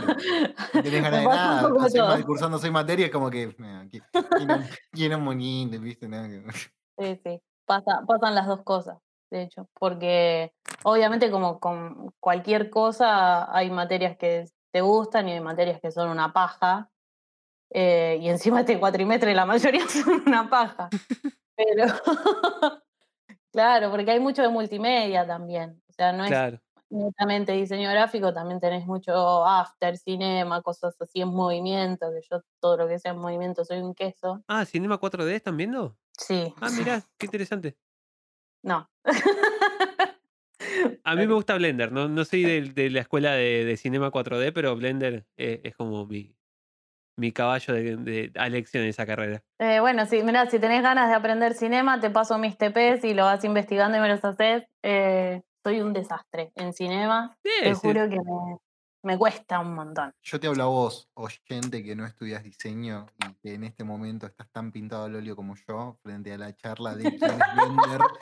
Yo solo, conozco, yo solo conozco dos Bender, el de Futurama y el test psicológico que te hacen para entrar a un laburo. Y creo que no estaba hablando de Bender en ningún momento. eh, Este, No. este, este es chiques. Eh, nada, Eh. solamente quería transmitirte mi solida- solidaridad. Continúa, y soledad también, porque quedaste re solo en esto.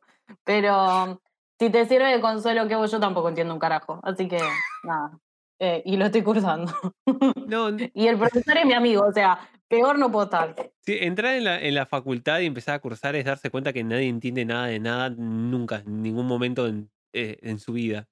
Y cómo Sí, es que es- todo el mundo pilotea todo y cómo se le van inventando todo. Y así es como podés. Es tipo, no, no sé cómo llegué a esto, pero bueno, llegué y ya está, listo. Claro, como, Aprobámelo. tengo que hacer un, un corto en stop motion, ¿qué hago? Bueno, ¿cómo se hace stop motion? Y nadie sabe cómo hacer stop motion. y preguntas al profesor y no te tiene una punta. Es verdad. es muy así. Es como que eh, vas a, a la facultad, no sé, vas. Y todo lo que sale de ahí es como por motus propio. Te fijas cómo, cómo se hace. Claro, sí, hay, o sea, la, la parte más menos apreciada de la facultad es cómo promueve el, el, el autodidactismo. Sí, sí. tal cual, tal cual. Porque muchas veces te, te proponen cosas y es que, ok, no, no tengo ni idea cómo hacerlo y no, nadie me dijo cómo hacerlo. Yo aprendí a soldar cables para la facultad. eh, Bueno, un montón ya. Es, es igual un montón. porque tenía que hacer un. Era una instalación electrónica con cosas y. Bueno, ¿cómo hago esto y cómo sueldo LEDs y aprendo a soldar LEDs? ¿Qué sé yo? Ahora puedo armar alargues. Bueno, te Es un sirvió. montón, sí. Eh, Es, Es un montón. Te tiran ahí como una premisa y vos fijate que, que sale de todo esto. Porque capaz que le estaban pidiendo que dibujara un unicornio, pero él terminó soldando cables. Sí, sí, sí, sí, es un poco así. Pero me parece que eso igual pasa en cualquier carrera, ¿eh? Sí, Como que escuches a, a quien sea, de la carrera que sea, y en el tiempo que sea, es como, me recibí y no sé, siento que recién ahora empiezo todo porque no, no aprendí nada. Y, "Güey, Estuviste siete años adentro de una carrera, boludo, no aprendiste nada, ¿cómo mierda hiciste? Bueno, acá lo No tenemos al licenciado Robledo, eh, que No, todavía eh, no. Esperemos, esperemos que en algún momento suceda. Yo venía escuchando toda su charla y su relación de la gente de diseño y pensaba qué distinto que somos. Eh, yo estoy estudiando comunicación ahora en la UNSAM, retomé una de las actividades pandémicas. Ah, pero vos ya fue- sos, vos ya sos recibido de, de facultad. Sí, periodismo, no, una escuelita, somos realistas. Un terciario, que es lo que decía Natu, más parecido a un secundario que, que otra cosa era. ¿sabes? O sea, pasa eso, que es, a ver, en algún punto está bueno porque, nada, necesitas un ambiente un poco más distendido, más sin, mm, tenés que llevar algunas cosas resueltas, laburando o haciendo varias cosas en simultáneo, sumarle la carga de tener que estar atrás encima, no sé, lidiar con el suego guaraní, o como se pronuncie. Ay, boludo, qué verga. Que que- Lo conocí recién este año y a mí me trató bien. eh, pero no, no tuve esos placeres, claro, ¿no? no tuve esos placeres todavía. eh, es, un, es un temardo. Pero, por ejemplo, yo que arranqué este año a cursar, eh, eh, ¿cómo se llama esto? De manera virtual, remota. No, mi relación con la gente fue buena. o sea, a los, de antemano, con la experiencia, había grupos de, de WhatsApp predeterminados. Nos sumábamos ahí, empezábamos a interactuar y se iba rompiendo un poco el hielo. Después, para el trabajo grupal, como nadie se conocía con nadie, lo que hicimos fue en el drive que cargó la profesora, nos íbamos anotando ahí. ah, Random. O sea, como la mayoría no nos conocíamos entre sí. Había un par que sí, creo que lo perdimos a Leo, no sé, lo veo como muy. Sí, sí, sí, sí, no, pero yo lo vi. Claro, y Leo, le- le- Leo lo perdimos. Acaba de mandar un audio Leo en este momento. Ahora vuelvo. Se me quedó sin batería en la computadora. Dije que le iba a enchufar y no la enchufé. Pero bueno, igual. Y, igual no, me, me sucedió eso. Y tuve suerte que me tocó un grupo repiola este, de, de gente para hacer el grupo, un TP. Y, y nada, y el sentido de la vida es ese, Natu. O sea, que Leo igual se, se perdió to- toda la, la parte en la que contabas cómo te relacionaste en pandemia con la gente de la facultad. Pero bueno, Leo, imagínatela. Fue muy Sí. interesante. Sí, Eh, sí. además, igual quedé como el chabón que se emocionó hablando de Akira, de la película. En un momento, eh, claro, en un una de las materias que creo que son medios audiovisuales, una cosa así, empezamos a hablar de lenguaje cinematográfico y la importancia del sonido, y como ejemplo este, usamos Akira, y nada, yo era el loquito que se emocionó con Akira. De es que me imagino que encima arrancaste a hablar y no frenó. Tipo, estuvo toda la hora de clase él hablando. "Oh", así súper emocionado, y nada, eh, de hecho la foto de- del grupo de WhatsApp es eh, Caneda, pero con tapaboca. Son gente hermosa. No, porque la obra de. Katsuhiro Tomo es una obra de autor hecha por una sola persona, completamente. Puedo, puedo comprender ese, ese, ese fanatismo que Perdón, soy eso. O sea, el hecho de que algunas escenas se hayan animado eh, utilizando el sonido como leitmotiv, no es que se le agregó sonido a la imagen, sino que la imagen se creó a través del sonido, es un montón. es una banda. Te pateo lo- los esquemas. Sí, sí, Sí. fue- fue- Sí, rompió Aparte, la idea de que el mismo, el chabón que dibujó el manga es el mismo que animó toda la película, o sea, es una locura. Eh, es algo imposible de, de- Bueno, espera, estamos hablando de, de Akira ahora. ¡Momento Virgo! Eh, Todos los momentos son momentos video. Este es un podcast Virgo, básicamente. O sea, te gusta Green Crimson, me gusta ver el silencio, boludo, se explica todo. Green Crimson. Green- Hablamos de Jojo. Green Crimson. Pero bueno, nada. Che, podríamos ir hablando, hablando un poquito de música porque hay algo. Y es la primera vez que vamos a analizar algo así. Sí, sí, sí, sí. Que esta vuelta eh, la propuesta fue no escuchar quizás un disco. eh, Igual, alta transición. Eh, no era escuchar un disco, sino que estuvimos escuchando un. Yo igual escuché el disco, un set en vivo de la banda Fémina, que es una banda de San Martín de los Andes, de. de- ¿Son tres chicas? Sí. Sí, Sí, son tres. es un trío que se autodefine como un trío de rap experimental, me parece, si mal no recuerdo. Son la info que, que pude rescatar por ahí. Tiene algo de eso, sí. Y tiene un montón de cosas. está. Yo las conocía muy superficialmente. Este, más, más de nombre que, que cualquier otra cosa y habría escuchado algo suelto, pero si me decías esto es Femina, no lo hubiese eh, detectado en ese entonces, ¿no? Y me fue me, me- es imposible evitar la relación de tu amor por Bariloche con un trío de, de- de- de- de patagónico también. ¿Tiene algo que ver? Porque, eh, a ver, vamos a contar a los oyentes que no lean las descripciones, porque eso seguro está en la descripción, eh, que nada, vamos a estar comentando un poco un KXP, un, un live set de, de Femina, este, que nada, que, que Natu este, no, nos recomendó, porque lo propuso ella, así Claro. que nada. Contanos un poco tu, tu relación con Claro. Femina. ¿Cómo llegaste hasta este KXP? Porque me contaste un poco de que llegaste ahora en pandemia. Eh, sí, en realidad, bueno, Fémina es una banda que escucho hace, no sé, un siglo atrás, pero em, el hecho de que fueran sea... populares. Sí, perra.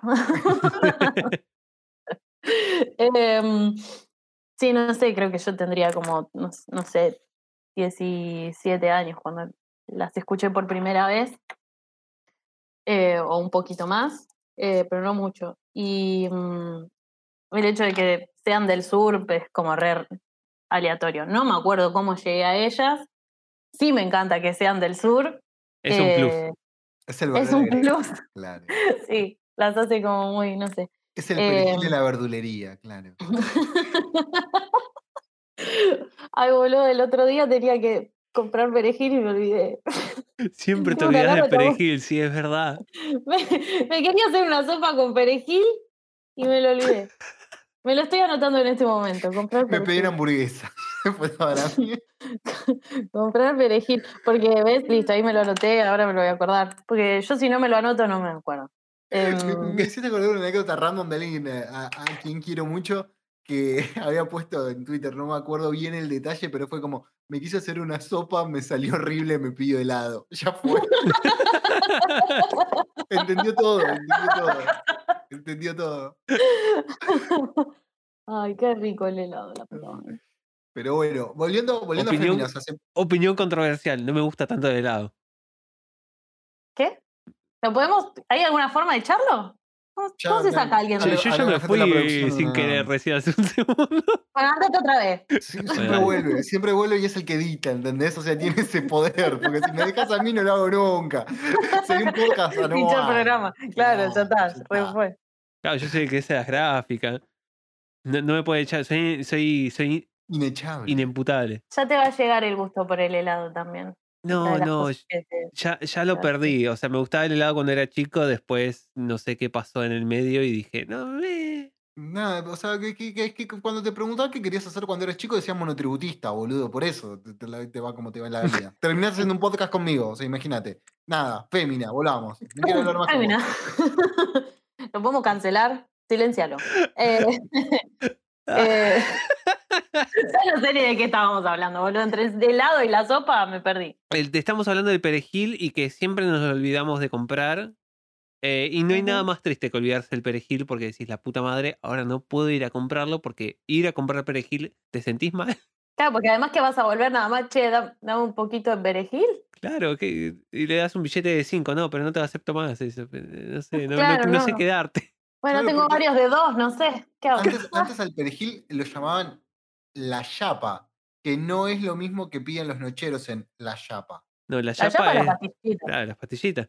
El otro día Claro. pensaba, eh, completamente random, el otro día pensaba si seguían existiendo las chapas, no me acuerdo, porque no voy Sí. a un kiosco hace años. Sí, siguen existiendo. ¿Existen las chapas? Creo Bueno, que no me sí. gustaron nunca, pero. por lo menos acá. O sea, me gustaba el paquetito, porque el paquetito así como largo y como con una gráfica linda, pero las chapas. Ay, eh, ¿Con qué clase de gente me junto? Escúchame, ¿qué vos- a ver, si a Leo no le gusta el helado, Por me a mí que no me guste la chapa. No, por eso, ya está, rejugado, ¿entendés? ¿Qué- qué Vos no comes carne, o sea, a ver, Yo tampoco. Yo tampoco. No, tampoco me ¿Vos gusta mucho el chocolate. ¿por qué me invitaron? Porque dibujás piolita y Sí. haces encuestas Rey Giver. Bueno, bueno, está bien, no sé, ponele. Igual somos vegetarianos re tolerantes. O sea, Sí, sí. eh, vamos asados, llevamos nuestro nuestro propio tupper, co- cocinamos nosotros, no hay problema. ay, cocina Leo. Yo, ahí no. Yo tengo un amigo que me hace asados inclusivos. O sea, el tipo se emociona y le pone mucho esmero a hacer las, las verduritas a la parrilla. Algún día te tengo que Eh, bueno, me- invitar a comer un asado. Hacemos asado violento y hacemos, cuando no haya más pandemia y estemos todos vacunados, hacemos un bulón, un, un asado con todos los artistas de, de bulón violento. A mí tírame un cacho asado, ¿eh? O sea, Claro, la cara- la cara- la. No, no, la- si vieran, oyentes, si vieran la cara de Natu en este momento cuando le iba a hablar del concepto. O sea, el concepto de asado vegano sobrevoló so- en este, en este momento Sí, sí, sí. y la cara de Natu fue como, volvés no, volvés no. Como, ¿Entendés? De, de golpe, de golpe se transformó en Raúl y apareció con una musculosa manchada de grasa de chorizo. En casa Ahí es yo el soy el momento en el que último. se me, va, se me va el feminismo a la mierda, porque yo sé que el, el feminismo viene con, con el tema del veganismo. Y, Ah, va. Eh, Se me escapa, se me escapa. Todos los movimientos medio de izquierda, que, que- por lo menos tienden a ir hacia la, la izquierda, tienen, vienen de la mano con el. Yo confieso que igual el tema de ni siquiera vegetarianismo, veganismo me, me llama mucho la atención, pero mm, es, es un montón para la cabeza. No, Eh, tenés que pre- prepararte, estar re predispuesto porque es un montón de cambios de hábito que, que son heavy. Sí. Y que me gustaría, capaz, en, no, capaz no, me gustaría en algún momento como llegar a eso, pero no, ahora no me siento apta ni en pedo porque encima te, no sé, me entra por acá por la ventana un olorcito así el domingo de asado y es como, ah, yo me siento como Bruce, ¿viste? Cuando siente ahí la, la sangre y ahí voy yo. Sí, a ver, eh, lo que no te habla ningún vegetariano, ningún vegano es tipo todo el proceso que hay antes de, de transicionar a, bueno, solo hacer una dieta de, de vegetales, porque hay un montón de, de preparación, de aprender a cocinar un montón de cosas que no, no, no tenés el hábito y, y qué sé yo. Aparte, eh, educarte un poco sobre, oh, bueno, de repente te va a faltar B12 y esas cosas. eh, no, no todos dicen todos. Claro, Bueno, porque es eso, no- tenés que empezar a compensar de alguna manera lo- los nutrientes que no estás incorporando. de- Yo soy el ejemplo de todo lo que no hay que hacer. Fui vegetariano, soy vegetariano hace, mm, van a ser nueve años. Este año por primera vez fui a nutricionista. Ah, pues Vos sos Bueno. pelotudo igual. pero sobrevivió. Algo Sí, bueno sí. hiciste. A ver, Está de hecho, vivo. A con duras penas, pero está vivo. Con- Con todos los Te agarró, te agarró casi una CB en el medio, pero estás. No, ese Ya. fue papá y le agarró la CB. Pero. eh, Humor negro, taratatata. no, pero. qué borroledo. Qué horror, Roberto. Eh, no, pero pará, en mi defensa, con todos mis antecedentes genéticos también implicaban que aparte de hacer la entrenación, cada tanto me hago chequeos periódicos y me van todos bien. O sea, por eso nunca fui nutricionista en realidad. Ah, pensé que, hecho- que ibas a decir que de vez en cuando me como un sándwich de milanesa, una cosa así. No, le pongo jugo de carne a mis verduras. tipo Marshall Lisa. ¿viste? voy, voy y chupo una oveja. ¿eh? Mm, Sí, bueno, ya está. Ok, pero nada, somos tolerantes. eh, No, no, no, no, ¿cómo se dice? No, no, no tratamos de evangelizar a nadie. Es como si lo hacemos nosotros. Eso solo con la palabra del Señor, pero no importa, estábamos hablando de fémina. Entonces, ¿cómo- llegaste a los 17 años al, a la banda. Sí, eh, más o menos por ahí. Y el año pasado, para, también para la facultad, o sea, para mí la facultad del año pasado medio que entre que me hundió, pero también me, me- Claro, me te salvó. mantiene. Es, es un naufragio, pero te mantiene así del cuello todo el tiempo. Sí, sí, sí. Es como lo mismo que te gusta te. Stark con, con Thor. Le quiere matar más fuerte. ¿Qué? ¿Qué? Ah. ¿Qué? es una cosa así. Es un poco eso. Para un- uno de los trabajos que tuvimos que hacer era ilustrar una canción. Y yo ilustré, de hecho, eh, de- del vivo que les pasé, el primer tema lo Mm. ilustré. Eh, y venía como también súper bloqueada.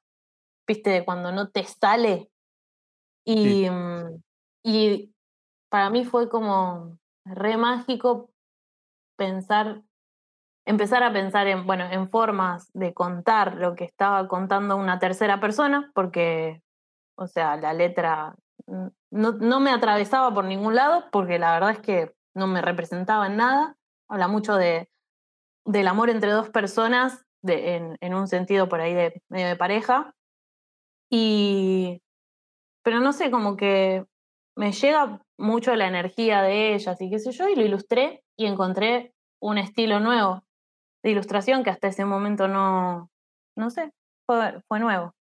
Y nada, eso, como que me, me, conec- me reconectó o me, me unió a un estilo de ilustración que no que ni conocía, que no sabía que, que Que Podía adentro. La Mm. canción que citó Nati por, por las dudas, Natu, perdón, este, es brillante Gracias. por si alguno casual no entra al KXP y quiere este, escucharla suelta. Lo señalo Leo porque creo que querías hacer algo. Te tengo a mi derecha. No, no, te- por lo de Natu te dije, boludo, pero bueno. Porque se va a ir en serio, boludo. No, no, no, me voy a quedar, me caen bien aunque sean veganos y me digan natu, vegetarianos y me digan natu. A Eh, esta altura, ya vamos como una hora y media de grabación. Leo. Ya me he mandado de la mierda. jugados. O sea, dale, O sea, claro. Claro, yo me he hecho pelotudo ocho veces. Ya entendí que es un chiste. creo que lo escuché hablar de su parálisis facial 20 veces, a esta altura ya está. O sea, Claro, acepté. ¿ve- ¿Entendés? ¿entendés? ¿Cómo era Con el, eso soy el- el- la bacteria come carne, la, la meba come carne, esa que te agarró? Eso te pasó porque te faltan proteínas, nene. Sí. Ese chiste no lo puedo dejar, no lo puedo dejar. Eh, tengo una prima que es vegetariana también y cada vez que me la encuentro que me dice algo, no, eso es porque te faltan proteínas, boluda. Y, pero vos también. No, no, no, te faltan proteínas. No, ya está, ya está. No, no, me supera. Hablemos, hablemos de, de cosas de- del bien. Ahora, y lo que me llama la atención porque conectaste con todo el tema del dibujo y te sirvió para liberar, pero fue la- esta, esta versión en particular. Eh, sí, sí, porque hay una versión distinta que, que es la del, la del disco, que igual me gusta, pero que por ahí va como por un lado más electro, no sé, yo de música chicos no sé nada, ahí hablen ustedes, pero, pero que me gusta y que encima, o sea, yo ilustré a partir de, mm, del KeyXP que les, que les mandé, y cuando vi el video, digamos, original, eh, tenía los mismos colores y la misma estética.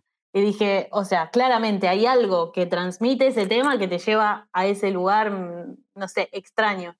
Me pareció muy, muy flashero. Si tuviste Eh, un, un momento de sinestesia sin, sin querer. Sí, posta que sí, como, como que te transporta a algún lugar, no sé. Yo, yo me lo imagino así como son colores medio de- del universo, ¿viste? Todo lo que es violeta, así, azul oscuro, qué sé yo. Mm, Em, y el motivo por el que elegí por ahí más el, el algo en vivo, algo presencial, es porque un disco, qué sé yo, es, es un disco y te transmite un montón de cosas, pero no deja de estar hecho en un estudio, bueno, digamos, siempre es como el- más o menos las mismas reglas. Pero pensé en esto, en la presencialidad y cómo la, la pandemia nos quitó todo eso. Y Sí. cómo, cómo conectar con todo lo que es la presencialidad y pensando por ahí qué es la virtualidad, si es real o no es real, eh, hasta qué punto un vínculo con, con lo que sea, con, con una persona, con la música, con el arte, si es real dentro de lo virtual o si lo presencial es más real que lo virtual.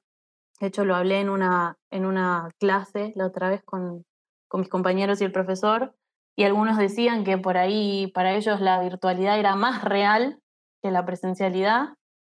Y eso me, me- me rompió todos los esquemas, porque yo dije, bueno, o sea, la presencialidad de última me parece a mí más real. Pero hay gente que lo ve al revés. Pasa también que la virtualidad tiene algo de hiperrealidad, porque puedes em, pausar, rebobinar, eh, ver cada detalle, enfocarte en cada cosa y absorber absolutamente todo, aunque sea una experiencia editada o vista a través de una pantalla, tiene como algo medio de, de hiperreal. Eh, o sea, puedo entender ese argumento. Ahora, Sí, la verdad es que la emoción eh, que te transmite ver un show en vivo es muy distinta que la de ver un recital. Los recitales son algunos de, de- Ver recitales en la computadora son algunas de las cosas que más me gustan, pero eh, la realidad es que no te cambio nunca la experiencia de ir a ver una banda y estar ahí, estar con la gente. eh, transpirar con la gente, charlar con, con amigos y encontrar gente nueva. Eh, Claro, sí. El, el coso de- Comerte una raza en el medio, sí, es hermoso. Sí, que te tiren el cigarrillo y te prendan fuego la remera. Me ha pasado. Eh, tanto no llega. Ah, no, Eh, tanto no llega. no, no. esas cosas no, no te las cambio posta, eh, porque es, em, es algo que se re extraña de, de toda esta situación vi- virósica que, que estamos transitando. ¿Y vos qué vos ibas a decir algo? Viste, corté. Ya pasó, pero relacionándolo con lo que sí empezaste a hablar, es verdad, ah, em, las, las experiencias, por lo menos la música, creo que el arte en sí, por lo menos como nosotros tres los concebimos, tiene una cosa como orgánica en algún punto, ¿no? Y necesita ser eh, tangi- no sé si tangible es la expresión, pero sí estimular los sentidos más allá de lo visual y lo auditivo porque en un recital, o sea, no solamente eh, funciona el oído, sino la piel, y no solamente con el roce con el otro, sino en cómo vibra la música, por decirlo de alguna manera. Olores hay un montón. Siempre hago el mismo ejemplo de la comparación de un recital de Juan Ingaramo en Vorterix que la gente olía bien y el PC de San Martín que nada, vas al baño y no sabes con lo que te vas a encontrar. Todo eso creo que quizás construye la, la experiencia pero relacionándolo con este concepto de la virtualidad que, que había traído el, el compañero de Nati, este, hay un autor que se llama Marshall McLuhan, que es un ecólogo de medios, o sea, que analiza lo que serían los medios en sí como un ambiente general que nos rodea, tiene como una, como un, eh, digamos, una frase de cabecera, por decirlo de alguna manera bastante coloquial, no me acuerdo la palabra científica de esto, pero que dice que el medio es el mensaje. Y lo que trata de hablar es cómo, en este caso, los medios electrónicos nos condicionan, no trayéndolo a lo que estamos hablando, nos condicionan en nuestra forma de concebir el mundo. ¿Por qué? Nosotros no podemos concebir el mundo sin una pantalla. Claro. Y si vos ves a gente mucho más joven, ¿no? Que, que, que, que- Nati y yo, y que vos leo más o menos, pues un pibito. No, pero, pero hablando en serio, ¿no? Lo- los- la generación Centennial. Yo, los yo soy millennial técnicamente. Vos sos que- millennial técnicamente o estás ahí en el medio. Sos, sos un híbrido. Está como en el límite. sí. Claro. Pero los pies tienen una naturalidad con las tecnologías y comunicarse a través de eso que lo ven de esa manera. Y se afectan un montón de cosas. Por ejemplo, la gente hoy por hoy el libro pasa a ser casi un objeto de culto, como un disco de vinilo. Mm. Si vos necesitas información, no vas al diccionario, vas a Google, por dar una idea. Eh, y creo que eso también viene de la mano y lo relaciono con lo que dijo Nati, en realidad lo que ella parafraseó de su compañero de la realidad a través de lo virtual, ¿no? Es como súper interesante. Claro, también, Nada, y no fumamos nada y nos fuimos a la mierda. ta- también hay que pensar que hay muchas experiencias que por más eh, que lo intentemos, nunca vamos a poder verlas en vivo. Por ejemplo, un recital de, de yo, Queen o Nirvana. Nunca vamos a poder ver un recital en vivo de Queen o Nirvana. Y siempre va a ser eh, virtual. Y mucha gente, la única experiencia que tiene de, de ver uno de los recitales de esa banda es a través de la virtualidad. O sea, inclusive antes de la pandemia. Sí, de hecho, me acuerdo hace mucho tiempo atrás, no tanto, pero mm, ocho años, ponele, cuando había salido el disco Wasting Light de Foo Fighters, mm, era mi momento así como de súper, súper fanatismo mío de Foo Fighters, eh, casi al punto de tatuarme las Fs en la nuca, estaba como re encojonado. Eh, había salido en cines eh, un- el documental de, y presentaban en el final, eh, estaba la banda tocando show en vivo y yo no lo fui a ver porque dije, no, siento que es resignarme a no verlos nunca más en vivo. Claro. Y al año siguiente vinieron y tocaron, ¿no? Pero por suerte, por suerte, o sea, Pero a ver, con Foo Fighters también, una vuelta tuve una experiencia así como muy rara con la virtualidad que. ¿Cuándo era que tocaron en Pepsi Music? O que, que lo transmitieron en Vorterix, que fue como todo un Rock, evento, en Quilmes Rock. 2000, no, 2013.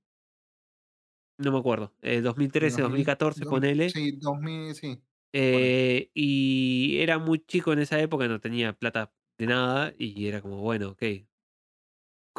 Nos juntamos con un amigo y lo, lo, lo miramos a través de streaming. Fue una de las primeras veces que, que estaba el streaming así como opción real. Eh, y me acuerdo de estar con, con mi amigo y mi hermano mirándolo en la pieza, eh, haciendo pogo, solos nosotros, eh, tipo saltando, cantando los temas, como si fuera, como si- tratando de eh, De emular emular un lo, poco. lo que sería. Claro, y es Wow. eh, a falta de, de recursos y bueno, Sí, virtualidad. eso, eso, eh, bueno, es eso, ¿no? Como a falta de recursos, porque cuando decías por ahí lo de Nirvana o lo de Queen, medio que ahí te tenés que resignar, porque por más que lo quieras ver alguna vez, ya no sé, a menos que no, nos morimos todos y vemos si en el cielo o en el infierno o en donde sea hay algo de eso, pero no creo. o, ir a, a Dios salve la reina y ver una de estas bandas tributos que estoy claro, algo que sea medio en contra. parecido. algo que se les parezca un poco, pero, pero si no, no hay chances. Pero la pandemia por ahí medio que te anula e- es, ese pensamiento, porque en realidad vos tenés la chance eh, física, porque digamos, estamos todos vivos. Claro. No, los que estamos, estamos vivos. Nada más que estamos aislados. Entonces vos podrías estar vivenciando esa experiencia, pero en realidad no. Entonces, ¿qué, qué sensaciones te transmite hacerlo de una manera o de otra? Va a ser distinto, obvio que va a ser distinto. Pero qué tan distinto, hasta dónde llega lo que vos eh, sentís o interpretás como real o es irreal. Eh, no sé, conocer, conocer una persona, Claro. como lo que hablábamos recién, tipo entre los compañeros de, de la facultad. Por medios virtuales puede parecer de una manera, pero ¿y si cuando te encontrás con esa persona cara a cara la química fluye de otra forma? Claro, sí. Sí, eh, es complicado, eh, más con las relaciones interpersonales, quizás con eh, medios de comunicación o eh, ap- apreciación de arte, ponele, es más fácil de pilotear, pero la realidad es que conocer gente a través de una pantalla es un poco complicado. Eh, inclusive cuando no se podía, conocí a alguien por Instagram y después eh, decía, che, vamos a un recital y me encontré con esa persona eh, tenías la, la posibilidad de, de encontrarte cara a cara y ahora tenés la- la- el potencial de encontrarte con esa persona, pero se ve truncado por toda la situación actual, ¿no? Claro, es jugar a la ruleta rusa bacteriológica, básicamente. Sí, más o menos. Pero también eso es como que igual aporta un montón, porque ahí entran un montón de miedos, de tipo, ¿con quién me estoy encontrando? Claro, ¿Qué, qué tipo de, de, de otras relaciones tiene esta persona? ¿Qué, mm, ¿Quién es esta persona? Porque también puede ser que no, que no sepas nada de esa persona y dónde te vas a encontrar con esa persona. ¿Tiene que ser en un espacio público o tiene que ser en, en mi casa? Y empezás ahí como a preguntarte un montón de cosas que fuera de pandemia ni hace falta porque adaptás como la situación a lo que te hace sentir cómodo o cómoda y, y ya está.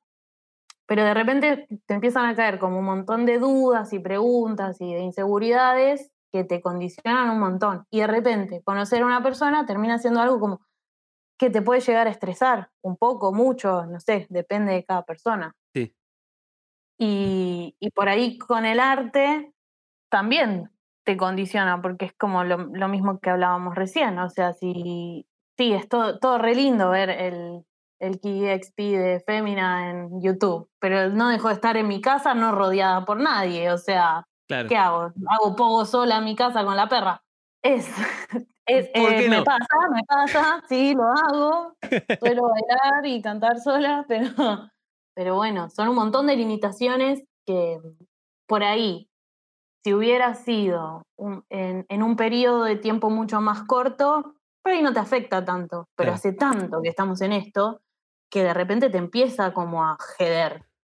Sí, sí. eh, yo, a mí me pasó eso, de que me molestaba mucho de, de que, como, no de depresión, pero de, de estar bajón por todo esto lo de la pandemia, de repente te acostumbras y de, de repente te empieza a hinchar las bolas de vuelta.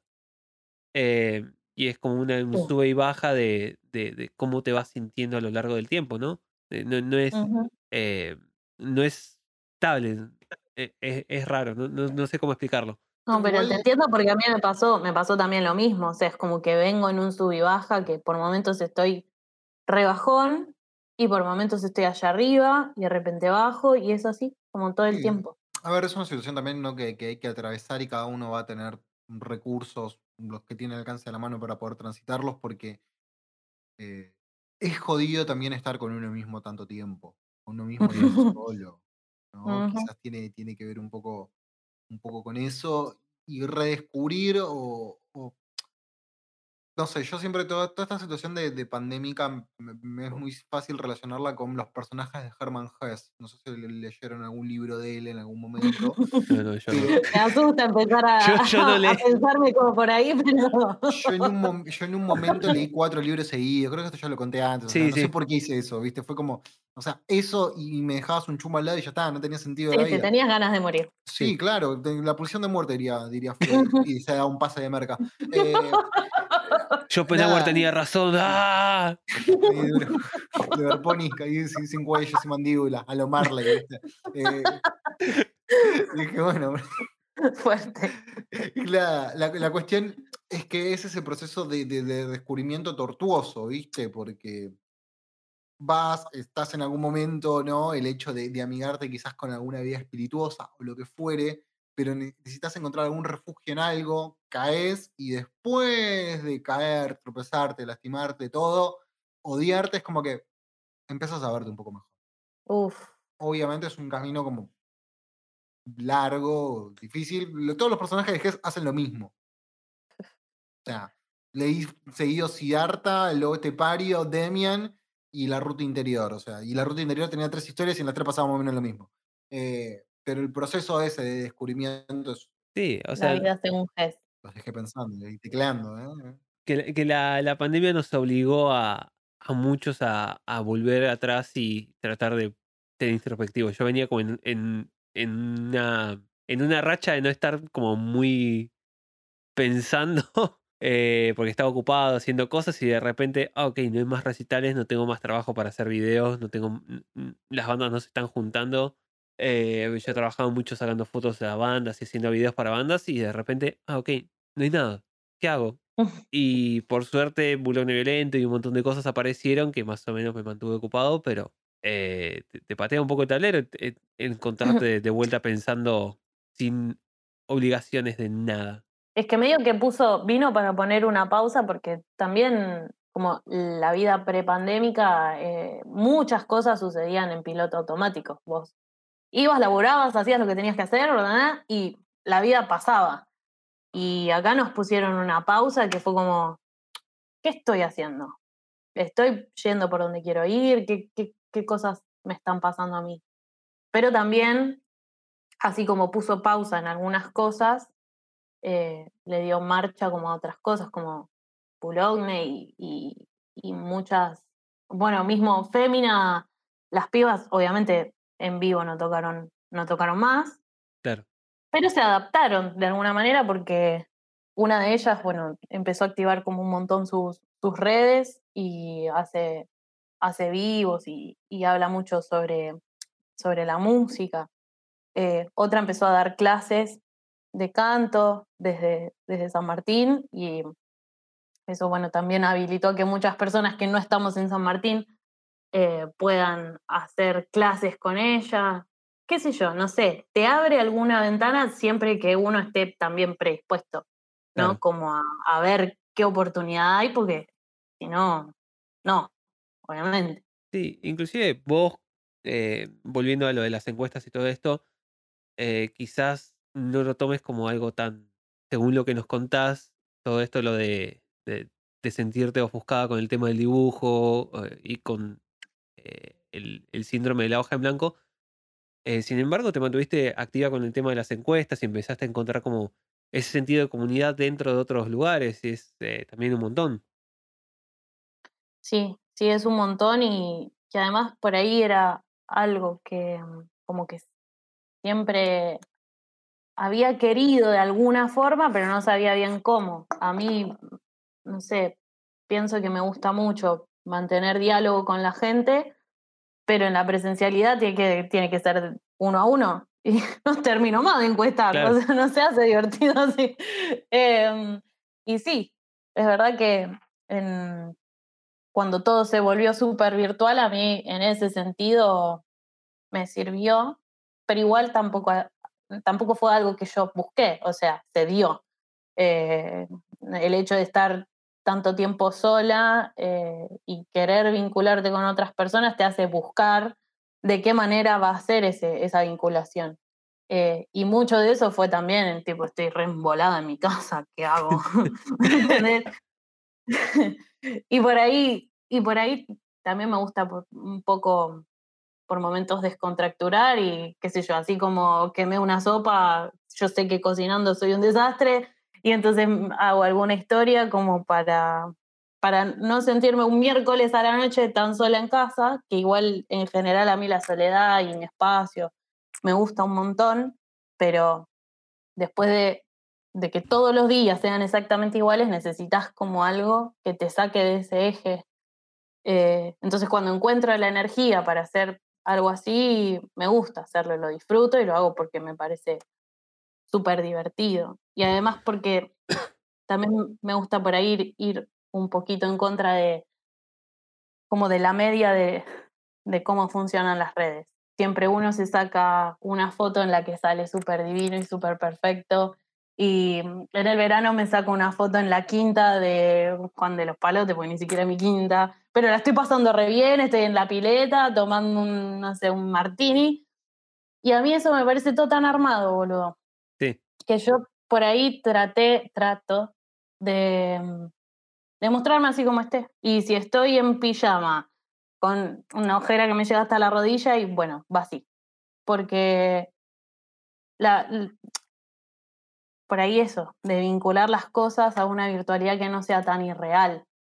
Que, y que también cómo impacta la, virtualidad irreal, completamente irreal, eh, en las personas.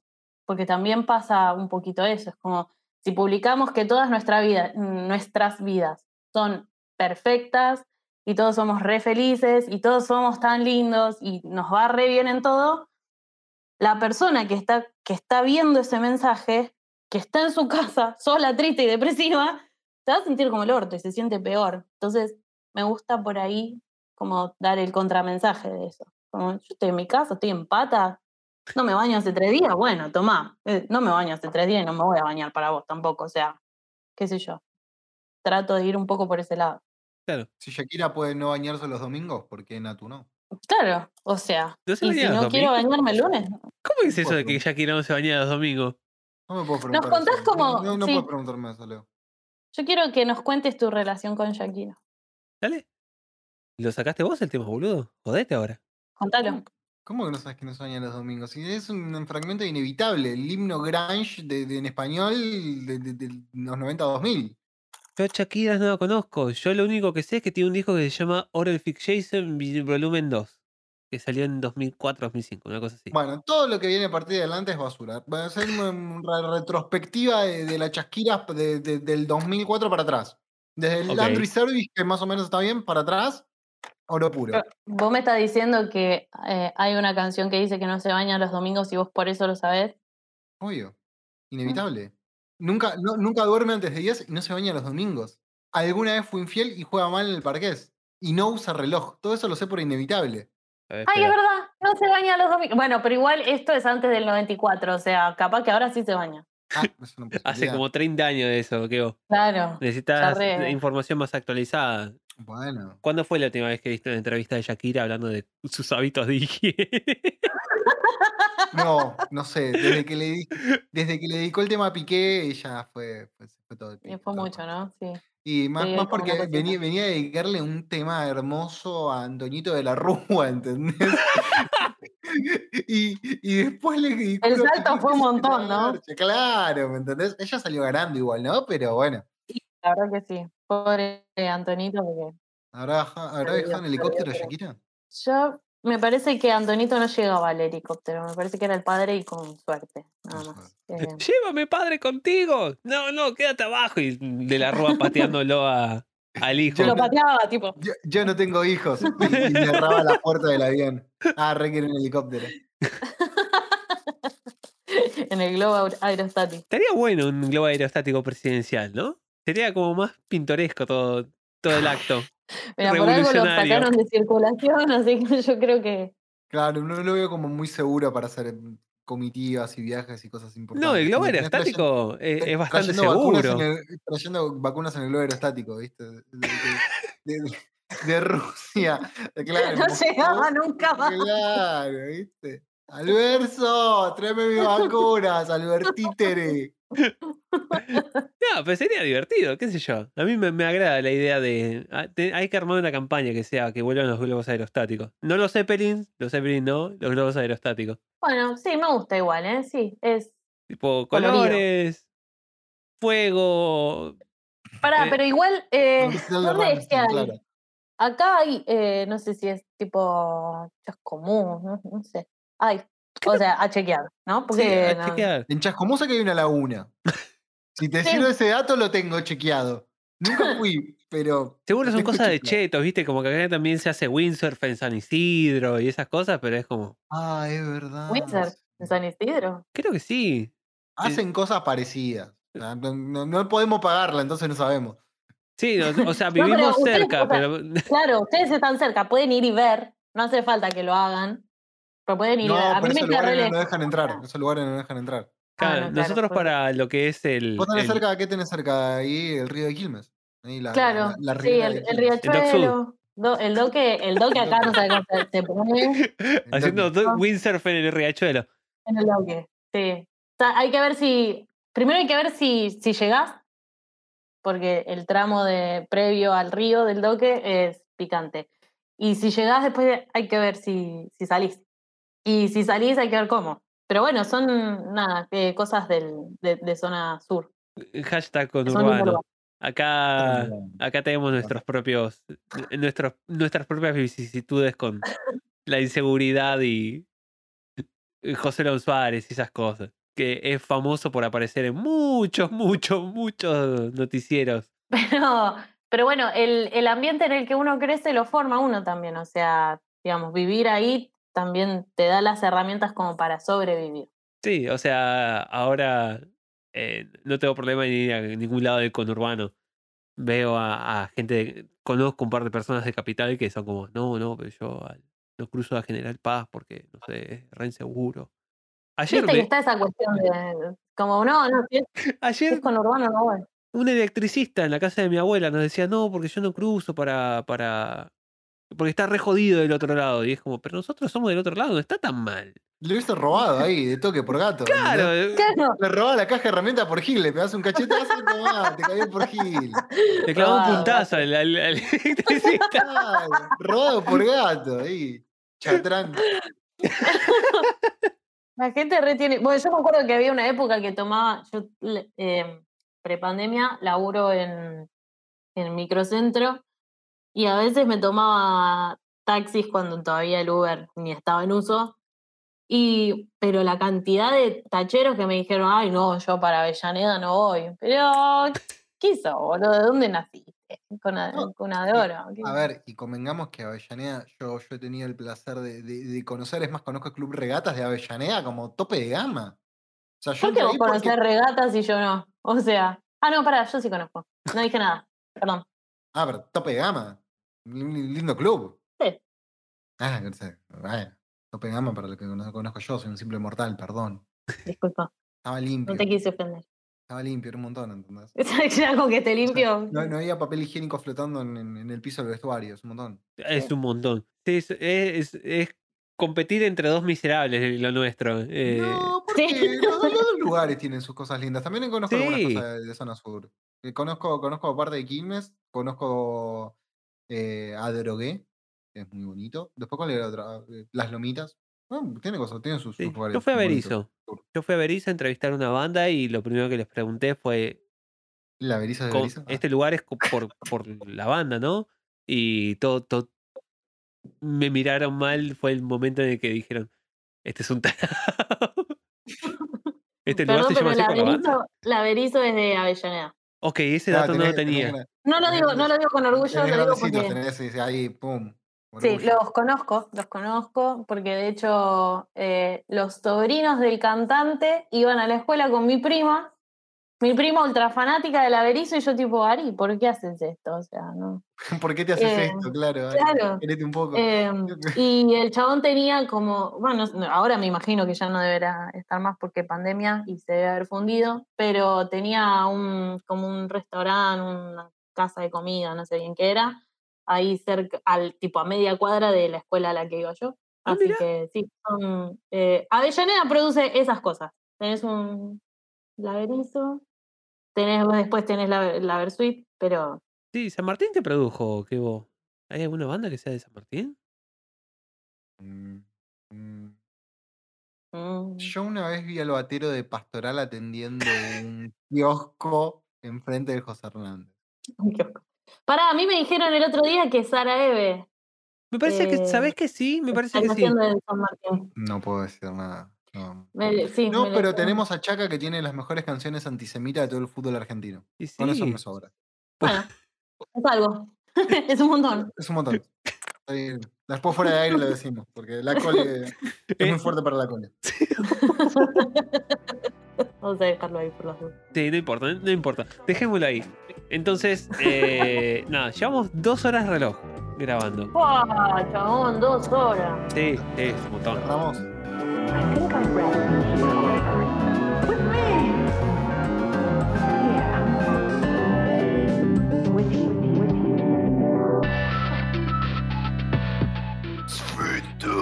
Mortadélica.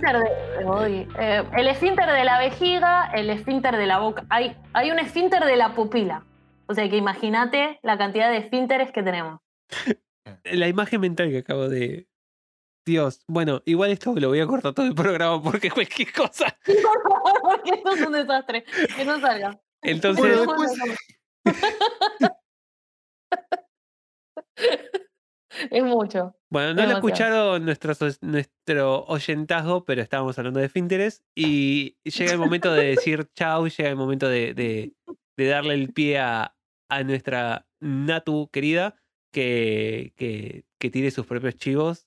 ¿De dónde te pueden ir a buscar? ¿Qué cosas querés publicitar? Porque es como el, el- el espacio ahora, tuyo. Nos escuchan 15 personas, pero son todas, tus, todas tuyas. Pará, pero pará, pero boludo, ¿qué te pensás? Que a mí me escuchan, no sé, en medio América Latina. O sea, 15 Por favor. personas son un montón. Sí, o sea, los amamos, los amamos, igual. En tenemos nuestro muy- corazón. obvio, tenemos un fandom muy, muy, recalcitrante. Mientras sean aguerridos, eh, nada, o sea, yo me manejo en Instagram, que como lo dijimos al principio no lo recuerdo nunca, pero es, según ustedes, arroba natista, guion bajo, guion bajo, o sea, dos guiones bajos. Yes.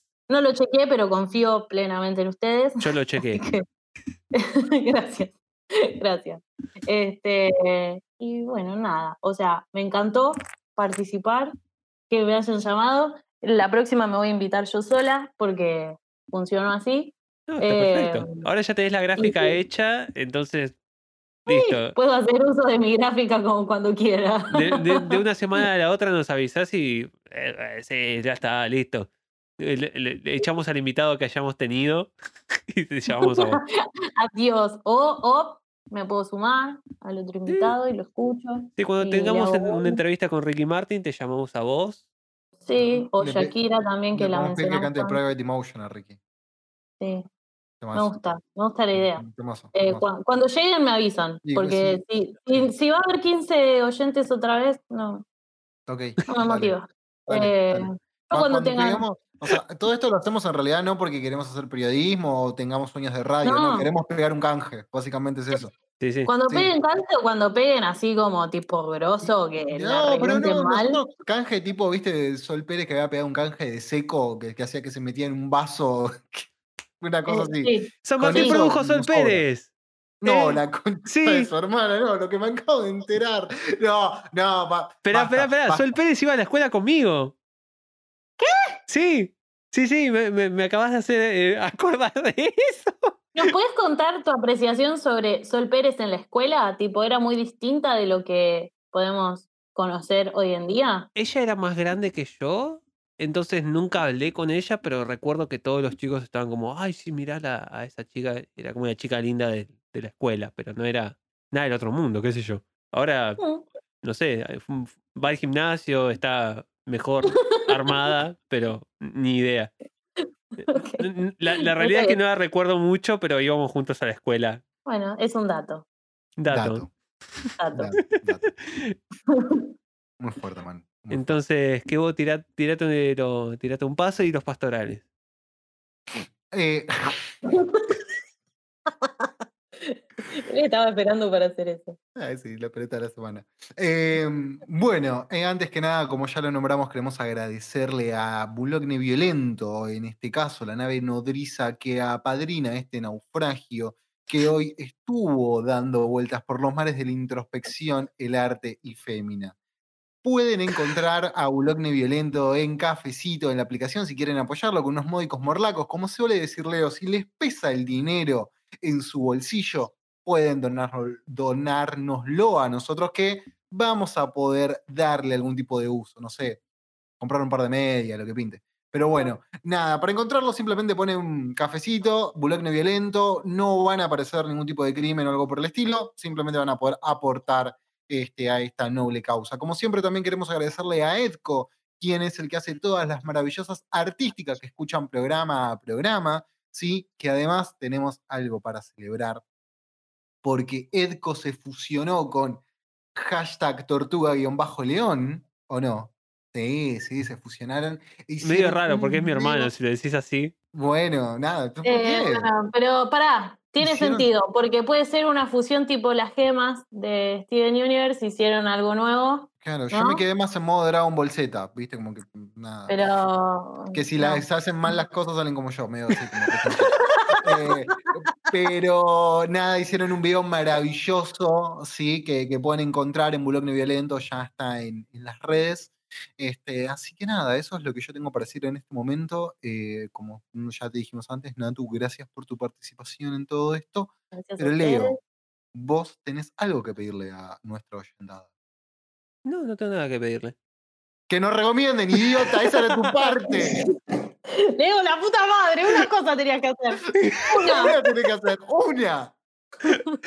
Un trabajo tenías. No, no, no, no, no, ¿sabes que no, no tengo ganas de hacer nada. Bueno, listo, está bien. Si no quieren recomendarlos, no los recomienden, pero si tienen ganas y se divirtieron un rato escuchando el programa, recomiéndenlos que son gente piola. Leo, de nada por hacer tu trabajo.